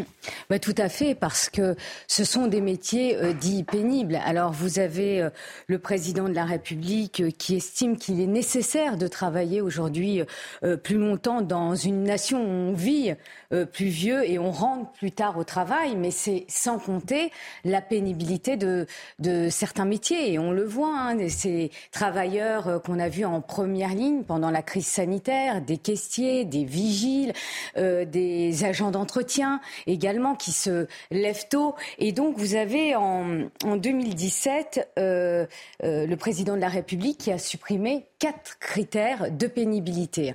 Et ces quatre critères, eh bien, euh, que je vais que je vais rappeler, c'est il s'agit de la manutention de charges lourdes, des postures contraignantes, l'exposition aux produits chimiques et aux vibrations mécaniques. Eh bien, vous avez les Français, c'est un sondage Les Échos et Lab qui dit qu'il serait tout à fait normal pour eux que ces quatre critères soient réintégrer. Moi, pour ma part, enfin, je n'aime pas raconter ma vie personnelle, mais euh, j'ai un père euh, qui était euh, soudeur au chantier naval de Normandie et qui avait bah, des contacts avec des produits chimiques. Donc tous les jours, il aspirait ces produits chimiques. Bah, autant vous dire qu'il est mort. Donc c'est une forme de pénibilité. Il est mort jeune. Il est mort à 70 ans. donc ces critères de pénibilité, il faut les prendre en considération. Alors, euh, il faut les réintégrer. En, plus des critères qui existent, hein, c'est-à-dire le travail de nuit, euh, le, côté répétitif aussi de, certains, de certains métiers. Euh, mais je pense que on comprend que ce soit aussi une exigence que ces, ces quatre critères qui ont été supprimés eh bien, soient réintégrés. Il va, falloir que ce soit réintégré. Euh, chez ces travailleurs, Guillaume Bigot, il y a une forme de, je dirais, de double, de triple, de quadruple peine parce que euh, les études ont, montré qu'il s'agissait, alors on a environ 4 millions et demi de personnes, mais qu'il s'agissait essentiellement de femmes, de bas salaires, euh, de personnes qui travaillaient euh, avec des horaires euh, atypiques, de nuit par exemple, ou très très tôt le matin, et, des gens qui habitent bien souvent assez loin de leur lieu de travail. Bien sûr. Et là, on leur demande bien sûr de travailler deux ans de plus, ce qui... Alors oui, on, s'étonne que le taux de refus de, la réforme augmente, passe je crois de 72% en moyenne à, pour, les, pour les répondants à 88% pour eux. Mais enfin, euh, on se rassure aussi à bon compte en disant que ce refus en bloc euh, qui, monte à 80-90%, il ne concerne que euh, ces secondes lignes, ces cols bleus, appelons-le comme, on, veut. Mais en réalité, je me suis aperçu d'une chose, c'est que la plupart des statistiques qu'on donnait sur le, taux de refus de cet allongement de la durée de cotisation intégraient les répondants qui étaient des retraités. Si vous défalquez les retraités, ce taux de 80 à 90% vous le retrouvez quasiment dans toutes les enquêtes. Enfin, ça, c'est à mm. mon avis très très mm. important. C'est-à-dire que c'est pas c'est pas le monde du travail qui est partagé. Non, le monde du travail est quasiment unanimement contre Et euh, cette réforme. Les retraités qui ne sont pas du tout mis à contribution dans le financement de cette réforme, parce que évidemment, on sait que c'est une partie de la clientèle électorale euh, du président de la République, et, qui, et, avec l'idée que euh, les retraités vivraient moins que les actifs, ce qui est euh, en plus faux. Mais Guillaume Bigot, même les, les, personnes âgées dont vous parlez, ils ne sont pas forcément, même s'ils ne sont pas ah en bah, première ligne concernés par cette retraite, ils sont bien évidemment. pour certains hostiles parce qu'ils pensent aussi bah, à l'avenir et aux retraites de leurs enfants. Certain. C'est mm. certain. Donc oui, il y a ce phénomène de double, triple peine. Et euh, euh, vous, le, vous le rappeliez tout à l'heure, euh, Najwa, c'est-à-dire qu'il y a eu effectivement le président Macron pour cette population, c'est celui qui avait retiré les critères de pénibilité, c'est celui qui avait retiré le CHCCT, c'est celui qui avait limité vraiment la médecine au travail au strict minimum et qui avait fait une espèce d'usine à gaz avec ce compte de, de pénibilité dont il est, pas, il est, il est rien sorti quasiment. Donc ils ont, effectivement, ils ne lui font pas confiance. Et lorsqu'ils ont entendu le président de la République dire, il nous faudra le moment venu, c'était en avril 2020, en pleine crise Covid, nous rappeler qu'il y a des métiers indispensables, etc. C'est assez normal. Ils se sont dit, bah oui, il va y avoir pour nous, euh, il va y avoir des augmentations de salaire, l'État va faire quelque chose, etc. Or, pour les soignants, il y a eu Ségur, qui est déjà très décevant. Pour eux, il n'y a eu rien. Et la, seule fois où maintenant le président de la République, enfin les autorités, le gouvernement euh, leur parlent, c'est pour augmenter leur, durée de cotisation et, euh, et leur durée de carrière. Bah, évidemment, ils le prennent très très mal. Allez, cette douche froide pour les médecins généralistes. Rappelez-vous, ils étaient en grève il y a quelques semaines pour réclamer un tarif de consultation de 50 euros au lieu de 25 actuellement. Ils sont finalement revenus à la table des négociations avec l'assurance maladie. Et que découvre-t-il? Une proposition d'augmentation de, des consultations de 1,50 euros seulement. Autant vous dire qu'ils prennent cela comme une provocation de la part de la CNAM, la Caisse nationale d'assurance maladie. Ils appellent à une nouvelle journée de fermeture des cabinets le 14 février prochain. Les explications, Inès Alicane. À la table des négociations, les syndicats ont découvert les premières propositions tarifaires de l'assurance maladie. Actuellement de 25 euros, la revalorisation des consultations de l'ensemble des médecins libéraux passera désormais à 26,50 euros, alors que les syndicats réclamaient au moins 30 euros pour rattraper l'inflation. Une véritable provocation selon les médecins. On considère que c'est quasiment une déclaration de guerre. Nous, ce que l'on souhaite, c'est que la consultation soit revalorisée au minimum de l'inflation, puisque la dernière revalorisation date d'il y a 7 ans, et que simplement pour euh, euh, se remettre à niveau, il faudrait qu'on soit à 30 euros, et ça, ce ne serait pas une augmentation, mais ce serait simplement une récupération. De leur côté, le collectif des médecins libéraux monte au créneau et justifie le prix des actes médicaux. Notre revalorisation que l'on demande est une revalorisation significative, au moins au niveau de la moyenne européenne à 46 euros, qui permettrait déjà d'entraîner un choc d'attractivité pour vraiment que les médecins euh, aient envie de s'installer. Les organisations de praticiens libéraux ont appelé à une nouvelle journée de fermeture des cabinets médicaux le 14 février. On entend un médecin dans ce reportage qui parle, Guillaume Bigot, de, déclaration de guerre. C'est vrai qu'un euro cinquante, c'est presque offensant. Dans certains cas, il vaut mieux ne rien donner si on ne peut pas donner, en réalité. Mais comme, euh, comme ils ont bah, apparemment dans les ministères des tableurs Excel et qui réduisent euh, la vie des gens à des, pourcentages, alors, on peut les en blâmer, mais on peut aussi comprendre que c'est un peu normal également d'anticiper les effets budgétaires euh, d'une augmentation.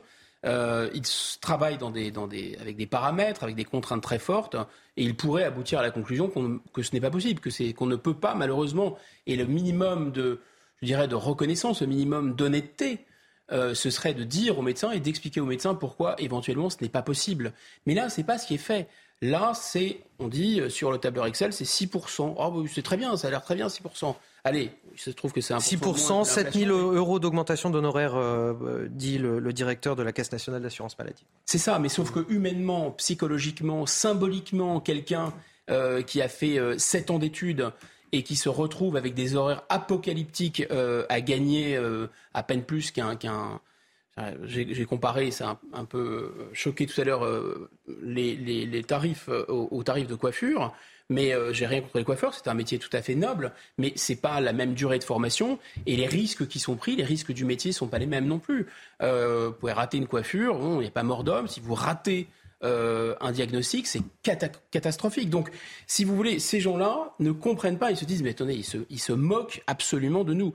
Ce qu'il faut ajouter aussi, c'est que c'est la double peine aussi, parce que normalement, s'il y avait trop de médecins, que ces médecins gagnent mal leur vie, on le comprendrait. Mais en plus, il y a une tension. C'est-à-dire que normalement, quand il y a euh, trop d'offres par rapport à la demande, bah, on élève le prix, si vous voulez. Là, c'est pas du tout ce qui se passe. Hein. Et en fait, en plus, ces gens-là, ils ont un afflux dans leur cabinet. Et en plus, il y a 75% du territoire français qui est en désert médical. Alors, on pourrait se dire, oui, mais alors ça va mieux du côté de l'hôpital? Bah non, c'est pire à l'hôpital encore. Oui, mais ça va mieux du côté des spécialistes. Bah non, il y a une pénurie aussi de spécialistes.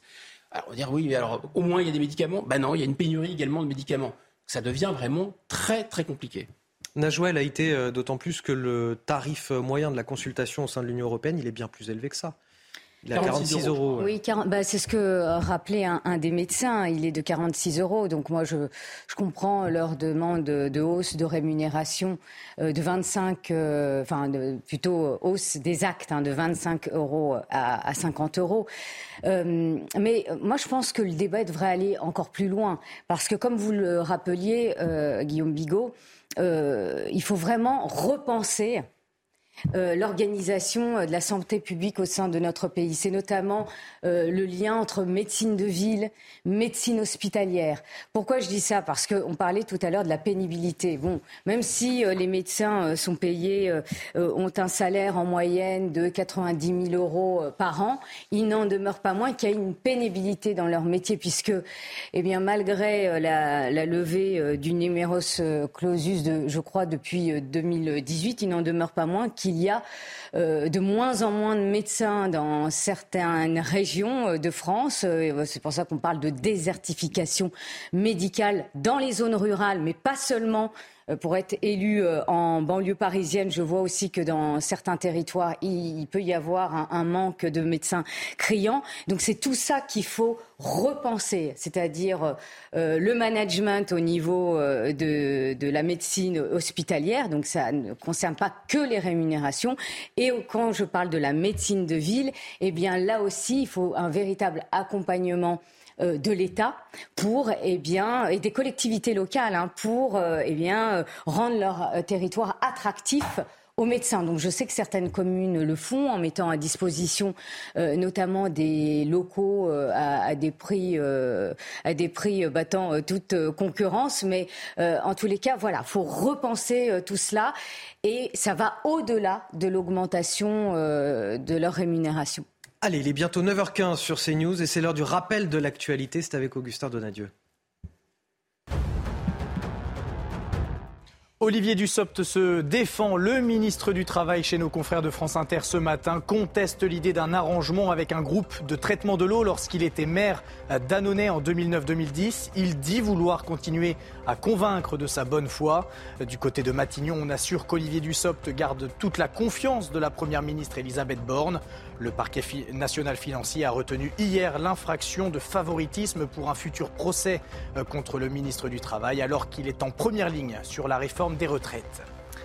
Le cri d'alerte du maire d'Antibes après la réquisition d'un hôtel mardi par le préfet du département pour loger 25 mineurs non accompagnés. Jean Leonetti pointe les défaillances de l'État en matière d'immigration et dénonce le renoncement de la France dans l'application des lois. Le département des Alpes-Maritimes, frontalier avec l'Italie, a constaté l'année dernière une hausse du flux migratoire de 40%, selon le maire d'Antibes. Et l'armée ukrainienne, bientôt dotée d'armes de plus longue portée, annonce faite par Washington, Paris et Rome. La France et l'Italie vont livrer au printemps prochain un système de défense antimissile Mamba. Washington, de son côté, apportera une aide de 2 milliards de dollars, incluant des bombes tirées depuis le sol. Cette aide porte à plus de 29 milliards le montant total de l'assistance militaire accordée par les États-Unis à l'Ukraine depuis l'invasion russe l'année dernière. Les surveillants pénitentiaires confrontés à la surpopulation carcérale. C'est le cas notamment dans la prison de Saint-Quentin-Falavier en, Isère. Là-bas, ils doivent faire face à une violence quasi quotidienne des détenus. Une violence contre les agents pénitentiaires, mais aussi euh, entre détenus. Des détenus qui se filment et qui n'hésitent pas à diffuser les images sur les réseaux sociaux. Regardez ce reportage signé euh, Valérie Labonne et Sébastien Bendotti. Samedi 28 janvier, au centre pénitentiaire de Saint-Quentin-Falavier, cinq détenus cagoulés arrivent dans le couloir, derrière l'homme en peignoir bleu et blanc. Rapidement, ils s'engouffrent dans une cellule. Ils vont le tabasser. Un individu qui semblait être au courant de ce règlement de compte filme la scène de loin et commente. Et eh ouais, c'est comme ça quand tu veux balancer en prison. Des faits qui sont en augmentation selon ce syndicat pénitentiaire et qui sont liés au trafic de drogue. Cette violence-là entre détenus est motivée euh, par le, fait du règlement du trafic, c'est-à-dire que euh, ben, on établit la hiérarchie de cette manière-là, tout simplement. Euh, et donc, euh, ben, c'est des rapports de force qui s'installent avec, euh, avec la recherche du pouvoir. Il dénonce également ce régime de porte ouverte dont les centres pénitentiaires bénéficient. Une décision de l'administration pour donner de l'autonomie et responsabiliser les détenus, mais qui pose problème, surtout dans ce contexte où le personnel vient à manquer. Des gros manques d'agents comme on le sait euh, depuis fort longtemps sur les coursives, et donc bah, on ne peut pas être euh, un surveillant derrière chaque détenu. Des fois, il n'y a même pas toujours un surveillant pour chaque étage en fonction de l'établissement. Ce syndicat dénonce un climat délétère dans ce centre où les détenus, en plus de s'agresser entre eux, n'hésitent pas à s'en prendre au personnel. alors nos prisons sont occupées à, 120%. Il y a un an, c'était 114%. Donc, le taux d'occupation des prisons, de surpopulation carcérale, euh, continue de, progresser, c'est même de pire en pire. Euh, il y a 56 prisons qui affichent même une densité supérieure à 150% et 6 établissements pénitentiaires qui dépassent les 200% de taux d'occupation, avec notamment des détenus qui dorment sur des matelas. Euh, qu'est-ce que ça dit de la situation, Guillaume Bigot? Bon, c'est apocalyptique, hein. c'est-à-dire que pour les gardiens de prison, même pour une partie des détenus qui vont être soumis à la, à la férule d'autres détenus ultra-violents, ça, ça va être un enfer. Enfin, c'est quelque chose qu'en général une société ne veut pas voir. L'état de ces prisons, là, la prison euh, euh, université du crime, on est complètement dedans. Hein. Là, ça va on ne nous a pas promis 15 000 places de prison supplémentaires euh, lors du premier quinquennat déjà? Bien sûr que si, bien sûr qu'elles ne seront peut-être même pas construites au terme du deuxième quinquennat. Et déjà 15 000 de places de prison, c'était pas suffisant. Alors même que 4 condamnés sur 10 n'effectuent pas leur peine. Donc c'est dire. Et qu'est-ce qui se passe concrètement quand vous avez, quand vous avez cette surpopulation carcérale?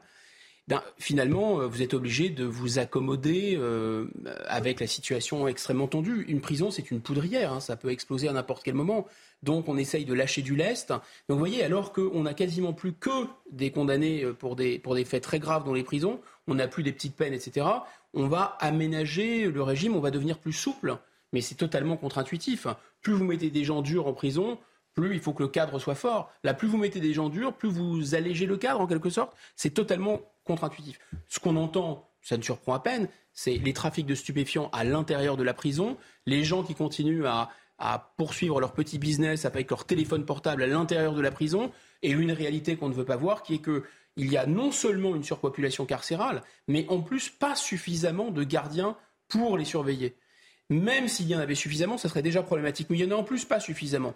Et donc le résultat, c'est quoi? C'est que ce sont les prisonniers eux-mêmes qui font la loi à l'intérieur des prisons. Et là, vous avez le phénomène de, euh, de, l'islamisme radical en prison, vous avez euh, les petits caïds qui font la loi, vous avez un climat de terreur qui s'installe. Enfin, c'est terrifiant. Najouel a été dans cette prison de, de Saint-Quentin-Falavier. Il y a 135 surveillants pour 550 détenus. Ça fait un surveillant pour quatre détenus. Ben, les, chiffres sont là et euh, on parlait là encore de pénibilité. Oui, euh, moi je le vois hein, parce que mon métier m'amène à, aller en prison.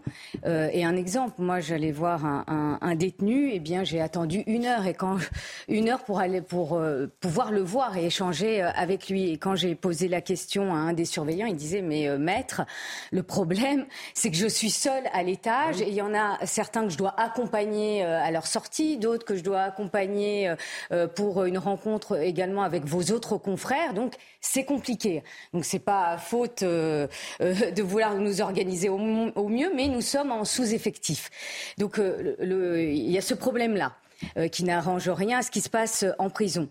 Ensuite, vous avez la violence, Guillaume Bigot le, le rappelait, la violence entre détenus, la violence entre détenus et surveillants, mais pas que, puisque vous avez leur famille qui peuvent être également euh, menacés. Donc, euh, vous voyez. Dur de euh, oui, non, mais c'est extrêmement dur. En plus, ce sont des métiers qui sont mal payés. Donc, autant vous dire qu'on manque de surveillants, sauf que le salaire n'est pas attractif et vous voyez les conditions de travail dans lesquelles ils sont.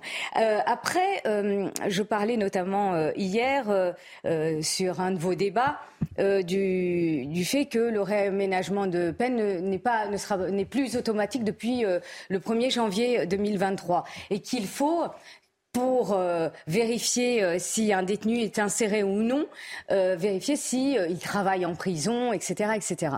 Sauf que le travail en prison, et c'est ce, qui crée aussi ces sources de crispation, n'est pas suffisant. Tout le monde ne peut pas travailler en prison, hélas. Et donc ils tournent en rond. En prison. Voilà, ils tournent en rond aussi dans leurs cellules. Donc tout ça pour vous dire que c'est explosif et c'est pas innocent si la France est condamnée à plusieurs reprises par la Cour européenne des droits de l'homme. Je voudrais qu'on finisse avec un éclairage euh, sur la situation internationale avec Harold Iman qui va nous parler de cette euh, affaire fascinante des, ballons chinois sur l'Amérique du Nord et on l'a appris cette nuit aussi sur l'Amérique euh, latine selon le Pentagone, des, ballons qu'on accuse d'espionnage. On pensait que c'était désormais les, drones, les satellites qui espionnaient. Finalement, on a quelque chose de, très presque désuet dans le récit, très 19e siècle que le, que le ballon et pas tant que ça, vous allez me, dire. Ce serait presque poétique si évidemment ce n'avait pas un retentissement géopolitique euh, très important. Non, non, le, au XXIe siècle, les ballons sont euh, très capables. Ils peuvent voler au-dessus des avions et ils ont une. Ils sont encore plus efficaces que les avions et les drones hein, et les satellites.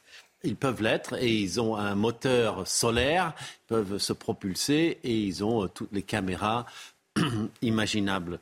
Donc, euh, qu'est-ce qu'il faisait là, euh, ce ballon? Grosse question. Il pouvait être météorologique, mais il pouvait ne pas l'être non plus. Ça peut être un déguisement. Ça, ça a l'air météorologique, mais en fait, ça ne l'est pas. pourquoi exactement maintenant, alors qu'on préparait un sommet euh, Joe Biden, Xi Jinping à Pékin, euh, ce n'est pas évident. Et Anthony Blinken, le secrétaire d'État américain qui devait aller en Chine, là, tout de suite, a dû annuler à cause de ce ballon. Le Pentagone pense que c'est de l'espionnage et que l'autre ballon qui a été vu en Amérique du Sud pourrait l'être aussi. Ce ballon a volé au-dessus du Montana, où il y a 150 silos d'ogives nucléaires. Donc euh, voilà, ça ne va pas du tout. Géopolitiquement, les États-Unis craignent l'expansionnisme chinois. On vient d'ouvrir des bases militaires américaines aux Philippines. Et donc, c'était un bon moment pour décrisper l'atmosphère. Et ce ballon vient tout éclater. On ne va pas décrisper l'atmosphère pendant de nombreuses semaines. Merci Harald Diman. Tout à l'heure, on parlera de l'Ukraine euh, avec vous. Vous restez avec nous. On marque une courte pause et on revient pour décrypter l'actualité avec Guillaume Higo et Najwa été. Il est 9h30 de retour dans la matinale week-end. Bon réveil si vous nous rejoignez. Voici les titres de votre journal. Alors que les chiffres de la délinquance dévoilés cette semaine sont accablants, on vous propose un témoignage ce matin, celui d'un policier de Seine-Saint-Denis. Il travaille de nuit et il nous raconte son quotidien particulièrement difficile confronté à la violence et au manque de moyens pour agir. Un sentiment d'impuissance révoltant que l'on entendra dès le début de ce journal. La colère ce matin du maire d'Antibes où un hôtel a été réquisitionné pour abriter des mineurs isolés, des mineurs toujours plus nombreux. 5000 sur l'année écoulée sont arrivés dans le département des Alpes-Maritimes où les centres d'accueil sont débordés. Jean Leonetti dénonce l'inaction de l'État. La loi immigration y pourra-t-elle quelque chose? Vous nous donnerez votre avis sur ce plateau. Et si on testait la semaine de 4 jours? Pour la première fois, le gouvernement propose l'expérimentation à des agents de l'État en Picardie. Dans le secteur privé, certaines entreprises n'ont pas attendu pour passer le cap et les travailleurs sont nombreux à apprécier ce nouveau rythme de travail. Notre reportage en Vendée à la fin de cette édition commence avec euh, les chiffres de la délinquance 2022 qui sont parus cette semaine. Ils ne sont pas bons avec la quasi-totalité des crimes et délits en hausse, notamment les violences intrafamiliales et sexuelles, des violences qui ont progressé fortement dans le département de Seine-Saint-Denis, en région parisienne. Nous avons rencontré justement ce matin un policier de ce département qui travaille dans la brigade de nuit. Il nous raconte sous couvert d'anonymat un quotidien extrêmement difficile. Le reportage de Charles Baget et Amaury Bucco avec le récit de Clémence Barbier. Ce policier de la brigade de nuit de Seine-Saint-Denis, qui souhaite rester anonyme, nous raconte son quotidien, ponctué par la violence. Dans le 93, vous êtes confronté tout de suite, euh, on va dire, à, la misère sociale. Quand vous arrivez, première intervention, vous voyez une femme avec le visage en vrac, tout de suite, en, première image, ça, ça, choque. Dans le département, les violences intrafamiliales ont augmenté de 22,8% l'an dernier par rapport à 2021. C'est aussi le cas pour les violences sexuelles, plus 16,4%, ou encore les vols avec armes, en hausse de 1,9%. Résultat, le choix des interventions s'impose. On va dire qu'en nuit, sur le département, euh, chaque ville ou plutôt circonscription tourne à un véhicule. Donc on est obligé de faire le tri et on prend les, missions les plus urgentes et euh, forcément les plus, les plus dangereuses. Mais le plus difficile pour lui est le manque de moyens dans la police. On peut faire tous les débats qu'on veut. Euh, tant qu'il n'y a plus de place en prison, tant que ça sera des rappels à la loi à tir-larigot, euh, il n'y aura pas de changement. Si la quasi-totalité des indicateurs voient rouge au niveau national, c'est en Ile-de-France que la plupart des infractions sont en hausse. Guillaume Bigot, on entend ce policier qui nous dit euh, on fait le, tri finalement et on s'occupe des situations les plus urgentes parce qu'on n'a pas les moyens de faire mieux finalement. Bien sûr, parce qu'il y a une dimension aussi, euh, sociale dans ces, métiers. Les policiers sont vraiment au contact, euh, au contact de la misère, en quelque sorte, euh, morale et, et, matérielle. En fait, on nous explique souvent que ce sont des effets rattrapage. Ça fait déjà deux ans qu'on nous fait le coup du rattrapage par rapport aux chiffres du Covid. C'est pas faux. Il y a un certain nombre de délits qui ne pouvaient pas être commis, les cambriolages par exemple, pendant la période de Covid. Donc il faut corriger ça en se basant sur 2019 et voir comment les choses ont évolué depuis 2019. Et là, bon, il y a une petite baisse des cambriolages, c'est vrai, entre euh, aujourd'hui et 2019, et des vols avec violence. Tous les autres indicateurs sont en hausse et flambent. Et flambent de 10%, de 15%, en fait, chaque année. De sorte que si vous ramenez ça à des dizaines d'années, on est sur des augmentations qui sont de 150% environ. Les indicateurs les plus, à mon avis, les plus inquiétants, c'est le haut du spectre. C'est-à-dire, c'est, non seulement les violences gratuites euh, graves et les homicides et les tentatives d'homicide. Là, il faut peut-être en dire un mot, ces homicides, ces tentatives d'homicide, parce que souvent les sociologues euh, disent mais en fait, attention, vous racontez n'importe quoi. Dans les années 80, il y avait trois fois plus d'homicides. En fait, euh, qu'est-ce que ça, à quoi ça correspond? Les homicides dans les années 80, c'était le milieu. C'était des exécutions du milieu qui étaient d'une certaine façon, pardon d'utiliser ce terme un peu bizarre, proprement faites. C'est-à-dire que quand il tuait les gens, il les tuait directement. Là, en fait, on se rend compte qu'il y a beaucoup plus de tentatives d'homicide. Et donc, quand vous cumulez les tentatives d'homicide et les homicides, vous voyez qu'il y a une véritable explosion. En fait, à l'époque, c'était des règlements de compte, c'est ça, en quelque sorte. Et aujourd'hui, c'est de la violence gratuite de gens pour des, professionnels, des motifs crapuleux, banals. professionnels qui se liquidaient entre eux. Vous aviez une violence politique aussi avec euh, des... Euh, de, de, la violence d'extrême gauche, etc. C'est des gens qui tuaient. Aujourd'hui, c'est une violence d'impulsivité, mais qui va mmh. jusqu'à l'homicide. Des tentatives d'homicide. Et ça, vraiment, on a une illustration statistique mesurable, chiffrable de ce qu'on appelle l'ensauvagement. Il est bien mesurable, cet ensauvagement, ce n'est pas une impression.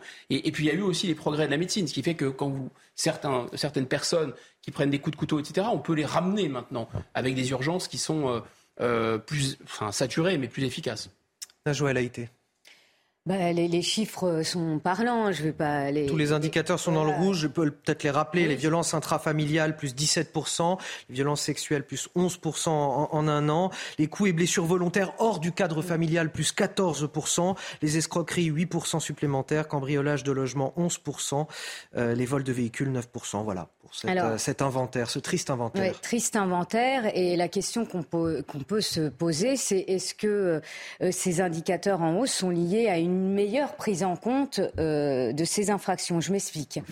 Euh, c'est-à-dire que les victimes osent maintenant déposer plainte. Alors depuis, et là je vais parler des violences intrafamiliales qui sont euh, un véritable fléau. Hein. Et euh, on le voit euh, en tant qu'élu euh, local, je le vois dans, dans ma commune et dans d'autres communes. et donc, on, on, voit que les femmes osent déposer plainte. Et je rappelle que avant ce gouvernement, eh bien, les, les, femmes qui se rendaient dans les commissariats, bah, ça se limitait à une main courante. Sauf qu'une main courante déposée même pour des violences intrafamiliales, eh bien, ça menait pas forcément, euh, même euh, la majeure partie du temps, à une enquête. Ça s'arrêtait là. Euh, là, il y a eu une prise en compte de cela par ce gouvernement et maintenant les mains courantes sont oubliées dans ce type d'infraction et automatiquement, quand une femme victime de violences conjugales se présente dans un commissariat, c'est une plainte directement. Euh, et pour euh, l'avoir euh, vu, j'en ai discuté auprès d'un commissaire de police qui me disait, voilà, j'avais une victime de violence conjugale qui me disait, vous inquiétez pas, il y a vraiment un suivi juste après, parce qu'après le problème de ces femmes, c'est que une fois que leur conjoint est au courant de cette visite au commissariat, eh bien, ça peut se traduire par d'autres violences conjugales. Donc, il fallait, en tant qu'avocate, que je vérifie que c'est suivi ensuite des faits, c'est-à-dire le mari mis en garde à vue, etc. Donc, euh, donc euh, il y a cette précision que je tenais à apporter. Donc depuis 2017 et depuis le mouvement MeToo, eh bien, les femmes osent franchir la porte du commissariat. Après, euh, concernant la puce, le trafic de stupéfiants. là aussi, on peut dire qu'il y a des choix politiques qui se traduisent par il y a des arrestations plus nombreuses après, je ne dis pas que le fléau a disparu, hein, mais par des arrestations plus nombreuses, et euh, ce qui fait que, eh bien, il y a une visibilité en ce qui concerne euh, les chiffres de la délinquance ou de la criminalité en ce qui concerne ces hmm. chefs d'infraction. Donc voilà, tout ça pour. Ce qu'on peut traduire par, euh, comme il, il, démantèle des réseaux, d'autres vont prendre leur place, ça va générer des violences. Donc en fait, la politique gouvernementale consiste à ne pas corriger le problème des stupéfiants. Ils sont mm. toujours au même niveau. Par contre, ça génère plus de violence. Voilà. Et puis ce qui est terrible, vraiment, et, on finit là-dessus puisque j'ai d'autres sujets à vous soumettre. Sur le trafic de stupéfiants, parce que ça, ça n'a pas été suffisamment mis en lumière, c'est que le trafic de drogue risque d'exploser, notamment après euh, une décision du Conseil constitutionnel qui a déclaré l'article 60, et je vais vous dire ce que c'est que l'article 60, a déclaré cet article inconstitutionnel et qui permet les fouilles de personnes, de véhicules et de marchandises. Donc autant vous dire que les douaniers ah. qui recherchent bah, des, des stupéfiants dans les véhicules, dans les marchandises, eh bien là, ils sont paralysés et c'est un véritable problème que je voulais mettre en lumière euh, ce matin. Ah, allez, on avance. Depuis plusieurs semaines, des mineurs isolés arrivent en masse depuis la frontière franco-italienne de Menton. Ils sont environ 700 euh, en ce moment dans le département des Alpes-Maritimes, un département où les centres d'accueil sont débordés à tel point que la préfecture a signé un arrêté pour réquisitionner un hôtel en urgence. Dans le Figaro ce matin, c'est le maire d'Antibes, Jean Leonetti, qui manifeste sa colère contre l'État, un État qu'il juge défaillant. Les explications, Solène Boulan. C'est dans cet hôtel situé à Antibes dans les Alpes-Maritimes que des jeunes migrants sont accueillis selon la volonté du préfet. Au total, 120 chambres sont réquisitionnées pour une durée d'un mois, car les foyers d'accueil saturent face à l'arrivée d'un nombre important de mineurs non accompagnés. Une mesure qui ne passe pas à la mairie d'Antibes. On parle souvent du couple maire-préfet, mais le maire ici se retrouvait au pied du mur, sans concertation. Une fois de plus, l'État, défaillant dans ses missions régaliennes et humanitaires, se décharge sur les collectivités. À Antibes, situé au sud du département, les mineurs non accompagnés affluent depuis Menton, à la frontière franco-italienne. Il y avait moins de 200 mineurs non accompagnés dans les Alpes-Maritimes il y a 10 ans, contre près de 5000 enregistrés sur une année aujourd'hui. Nos frontières sont des passoires et l'État n'a pas les moyens d'y faire face. C'est un constat. Le maire d'Antibes va même jusqu'à interpeller Gérald Darmanin. J'entends bien ce que dit le ministre de l'Intérieur sur la fermeté, mais les actes ne sont pas en rapport avec les paroles. Le divorce permanent entre la loi et la réalité fait que ce gouvernement perd aujourd'hui toute crédibilité. Les Alpes-Maritimes hébergent environ 700 mineurs non accompagnés.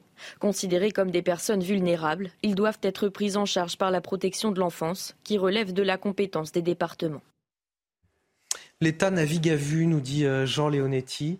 Euh, est-ce que euh, la question des mineurs isolés, par exemple, est un, des angles morts de cette loi immigration qui a été posée en Conseil des ministres ce mercredi?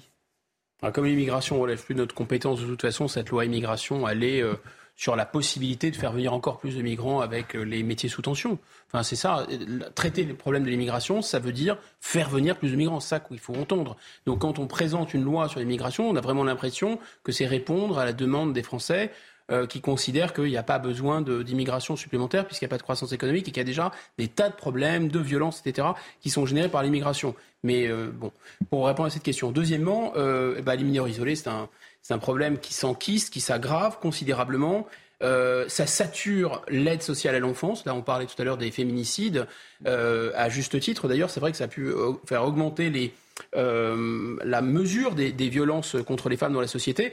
Mais voilà, il y a 50 000 enfants qui sont euh, maltraités en France euh, chaque année. L'aide sociale à l'enfance est une administration euh, qui a plus de qui plus de sous, qui est totalement débordée, et donc on fait venir des faux mineurs qui en général ne sont pas du tout accompagnés, qui vont alimenter les statistiques de la délinquance, et surtout ils sont prioritaires. C'est qu'on ne va pas s'occuper d'enfants français, quelles que soient leurs origines, qui sont battus sur le territoire. Donc ça, ça n'intéresse pas. En revanche, ce qu'on va faire, c'est qu'on va traiter le cas de ces mineurs de 25 ans, 30 ans, qui vont être logés à l'hôtel et qui ensuite vont commettre des, actes souvent répréhensibles. Alors on va dire, pas tous, pas tous, c'est vrai, pas tous, mais une énorme quantité.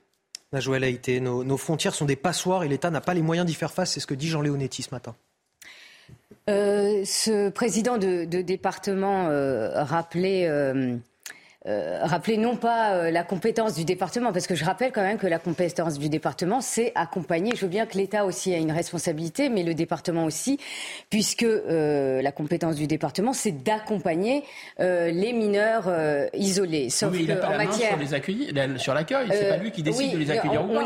on est d'accord, mais je veux dire il y a une responsabilité de l'État, mais il y a aussi des moyens qui sont donnés au département pour pouvoir accompagner ces mineurs. Sauf que la réalité, c'est que quand ils les mettent dans des hôtels, voire dans des studios, eh bien, ces mineurs euh, quittent les, ces studios et ces, et ces chambres d'hôtel pour occuper des squats. Parce qu'ils veulent, ça c'est la réalité aussi, parce qu'ils veulent se retrouver en communauté. Ils ne sont pas non accompagnés, donc oui.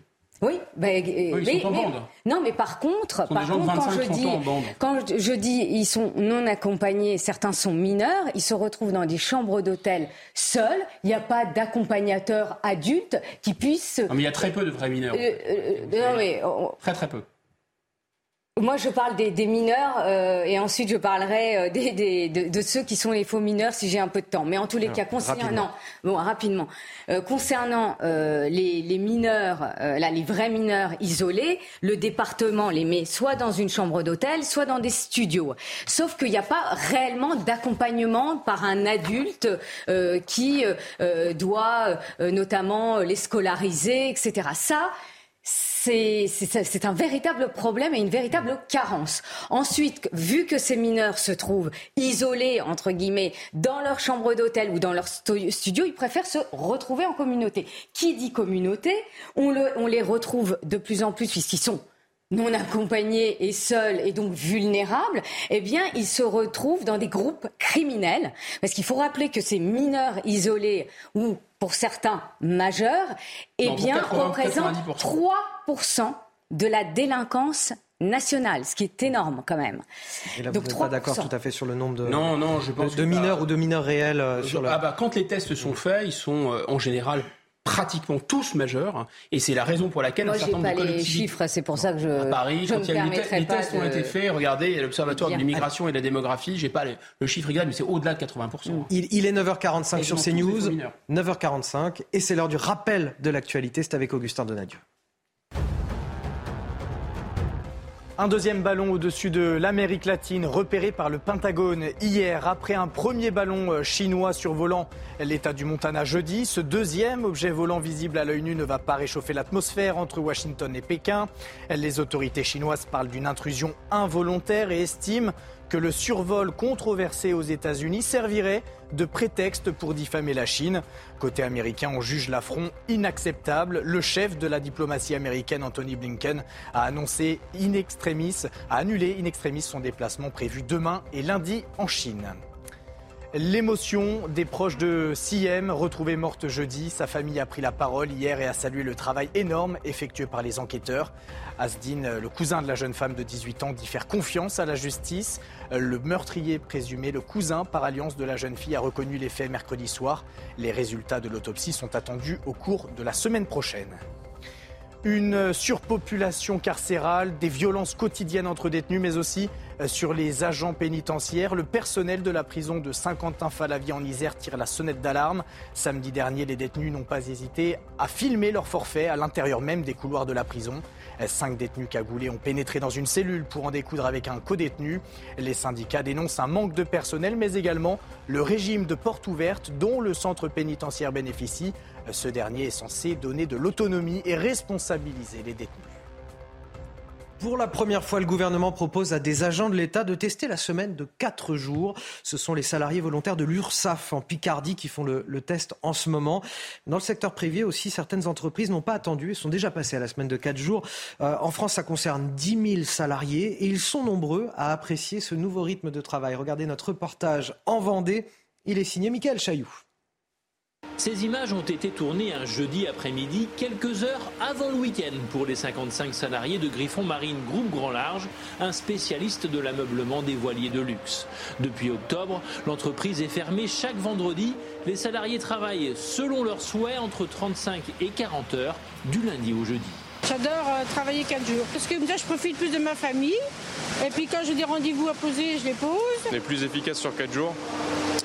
Et euh, quand on arrive à la maison, ben, on se détache de tout ça parce qu'on on a un grand week-end de 3 jours. C'est un peu plus dur, mais bon, euh, je vous dis, euh, après, ben, ça nous permet le vendredi de travailler, du moins de, de faire autre chose.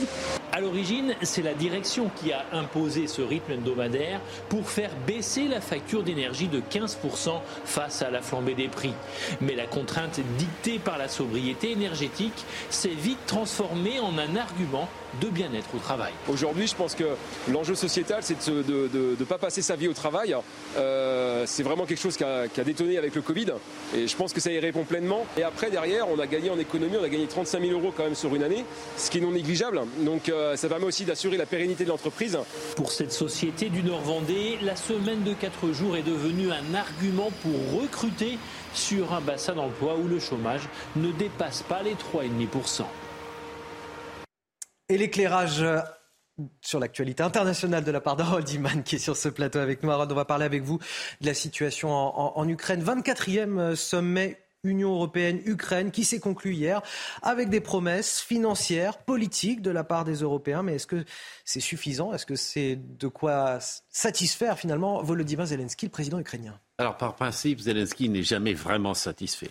Euh, au sommet, l'on a surtout mis l'accent sur la vitesse des négociations d'adhésion de l'Ukraine à l'Union Les Européens ne veulent pas donner une voie rapide, la fast track, parce qu'il y a d'autres pays qui attendent, mais c'est quand même ce qui se dessine malgré tout. Le volet corruption pose problème, par exemple, mais on reviendra là-dessus une prochaine fois. Le sommet n'a pas sensiblement augmenté la quantité d'aide financière, euh, européenne, qui euh, est de 38 milliards pour l'économique et 12 euh, milliards pour le militaire. Maintenant, l'arrivée d'armes, c'est aussi une nécessité militaire pour l'armée ukrainienne que ce soit en défensive ou en offensive. Et l'armée russe, en ce moment même, a commencé une contre-offensive dans le Donbass, sur la ville de Bakhmut, et il y a probablement le double des troupes qu'il y avait il y a un an, enfin dix mois. Donc voilà, il y a beaucoup de choses à euh, planifier quand on est euh, le chef de l'État en Ukraine. Merci Harold Les sports. Cette année, les hommes n'ont pas fini de bouger. Votre programme sport avec Newman. Au PSG, pour les trois prochaines semaines de compétition, la vie ce sera donc sans Kylian Mbappé, l'attaquant. Manquera les deux classiques en Coupe de France et en Ligue 1, donc face à Marseille, et le huitième de finale de Ligue des Champions face au Bayern à cause d'une lésion musculaire à la cuisse gauche. En vue de ses objectifs, Paris doit trouver des solutions. La réception de Toulouse ce samedi à 17h en championnat en est l'occasion. Christophe Galtier a déjà sa petite idée. Je dois organiser l'équipe évidemment euh, maintenant autour, euh, de Léo, un peu comme on l'a fait euh, lors du match à Montpellier. C'est aussi aux joueurs autour de Léo, aux joueurs qui, qui vont remplacer à la fois Né et Kylian sur, sur cette série de matchs, d'élever leur niveau de jeu, d'être très disponible et, et de saisir des opportunités. Cette année, les hommes n'ont pas fini de bouger. Votre programme sport avec Newman. Guillaume Bigot, Najouel été. merci à, tous les deux. Merci à vous également, à Harold Iman. Restez avec nous sur CNews. La matinale est finie, mais dans un instant, vous retrouvez le docteur Brigitte Millot. C'est aujourd'hui la journée mondiale de lutte contre le, le, cancer. Elle nous expliquera comment se forme un cancer. Vous verrez 40%, 40% des cancers sont évitables si on fait euh, attention à sa santé. C'est tout de suite, dans un instant, sur CNews. La météo avec Groupe Verlaine. Installation photovoltaïque pour réduire vos factures d'électricité. Groupe Verlaine, connectons nos énergies. L'anticyclone nous protège pour ce début des vacances scolaires, mais il apporte aussi beaucoup de nuages, beaucoup de brouillard. C'est le cas sur la moitié nord. Très peu d'éclaircies, hormis peut-être sur le nord-est, mais elles resteront euh, timides. Sur le sud, ça se dégage progressivement après les brouillards de la matinée, mais attention au vent qui reste tempétueux dans le domaine du Mistral sur le sud-est et sur la basse euh, vallée euh, du Rhône également. Les températures sont très douces, profitez-en, ça va bientôt changer, avec encore 11 degrés à Paris, c'est au-dessus des moyennes de saison une valeur à Montpellier de 18 degrés. C'est le maximum au cours de la journée de demain. Petit changement au niveau des températures, elles commencent à baisser, le froid commence à arriver sur la moitié nord. On a une légère perturbation atténuée sur le nord-est avec un petit peu de neige au-delà de 800 mètres également. Et sur le sud, une ambiance assez variable, toujours très ventée sur le sud-est. Avec Groupe Verlaine. Isolation thermique par l'extérieur avec aide de l'État. Groupe Verlaine, connectons nos énergies. Olivier Dussopt se défend. Le ministre du Travail chez nos confrères de France Inter ce matin conteste l'idée d'un arrangement avec un groupe de traitement de l'eau lorsqu'il était maire d'Annonay en 2009-2010. Il continue à convaincre de sa bonne foi. Du côté de Matignon, on assure qu'Olivier Dussopt garde toute la confiance de la première ministre Elisabeth Borne. Le parquet national financier a retenu hier l'infraction de favoritisme pour un futur procès contre le ministre du Travail alors qu'il est en première ligne sur la réforme des retraites. Un deuxième ballon repéré au-dessus de l'Amérique latine par le Pentagone hier, après un premier ballon chinois survolant l'État du Montana jeudi. Ce deuxième objet volant visible à l'œil nu ne va pas réchauffer l'atmosphère entre Washington et Pékin. Les autorités chinoises parlent d'une intrusion involontaire et estiment que le survol controversé aux États-Unis servirait de prétexte pour diffamer la Chine. Côté américain, on juge l'affront inacceptable. D'ailleurs, le chef de la diplomatie américaine, Anthony Blinken, a annulé in extremis euh, son déplacement prévu demain et lundi en Chine.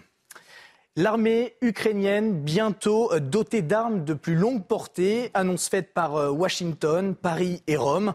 La France et l'Italie vont livrer au printemps prochain un système de défense antimissile euh, Mamba. Washington, de son côté, apportera une aide de 2 milliards de dollars, incluant des bombes tirées depuis le sol. Cette aide porte à plus de 29 milliards de dollars le montant total de l'assistance militaire accordée par les États-Unis à l'Ukraine depuis l'invasion russe. C'était l'année dernière. Et le cri d'alerte à Antibes, du maire d'Antibes, après la réquisition d'un hôtel par le préfet mardi pour loger 25 mineurs non accompagnés. Jean Leonetti pointe les défaillances de l'État en matière d'immigration et dénonce le renoncement de la France dans l'application des lois. Le département des Alpes-Maritimes, des Alpes-Maritimes frontalier avec l'Italie a constaté l'année dernière une hausse du flux migratoire de 40%, selon le maire d'Antibes. Restez bien avec nous sur CNews. Dans un instant, vous retrouvez Docteur Millot dans votre émission Santé.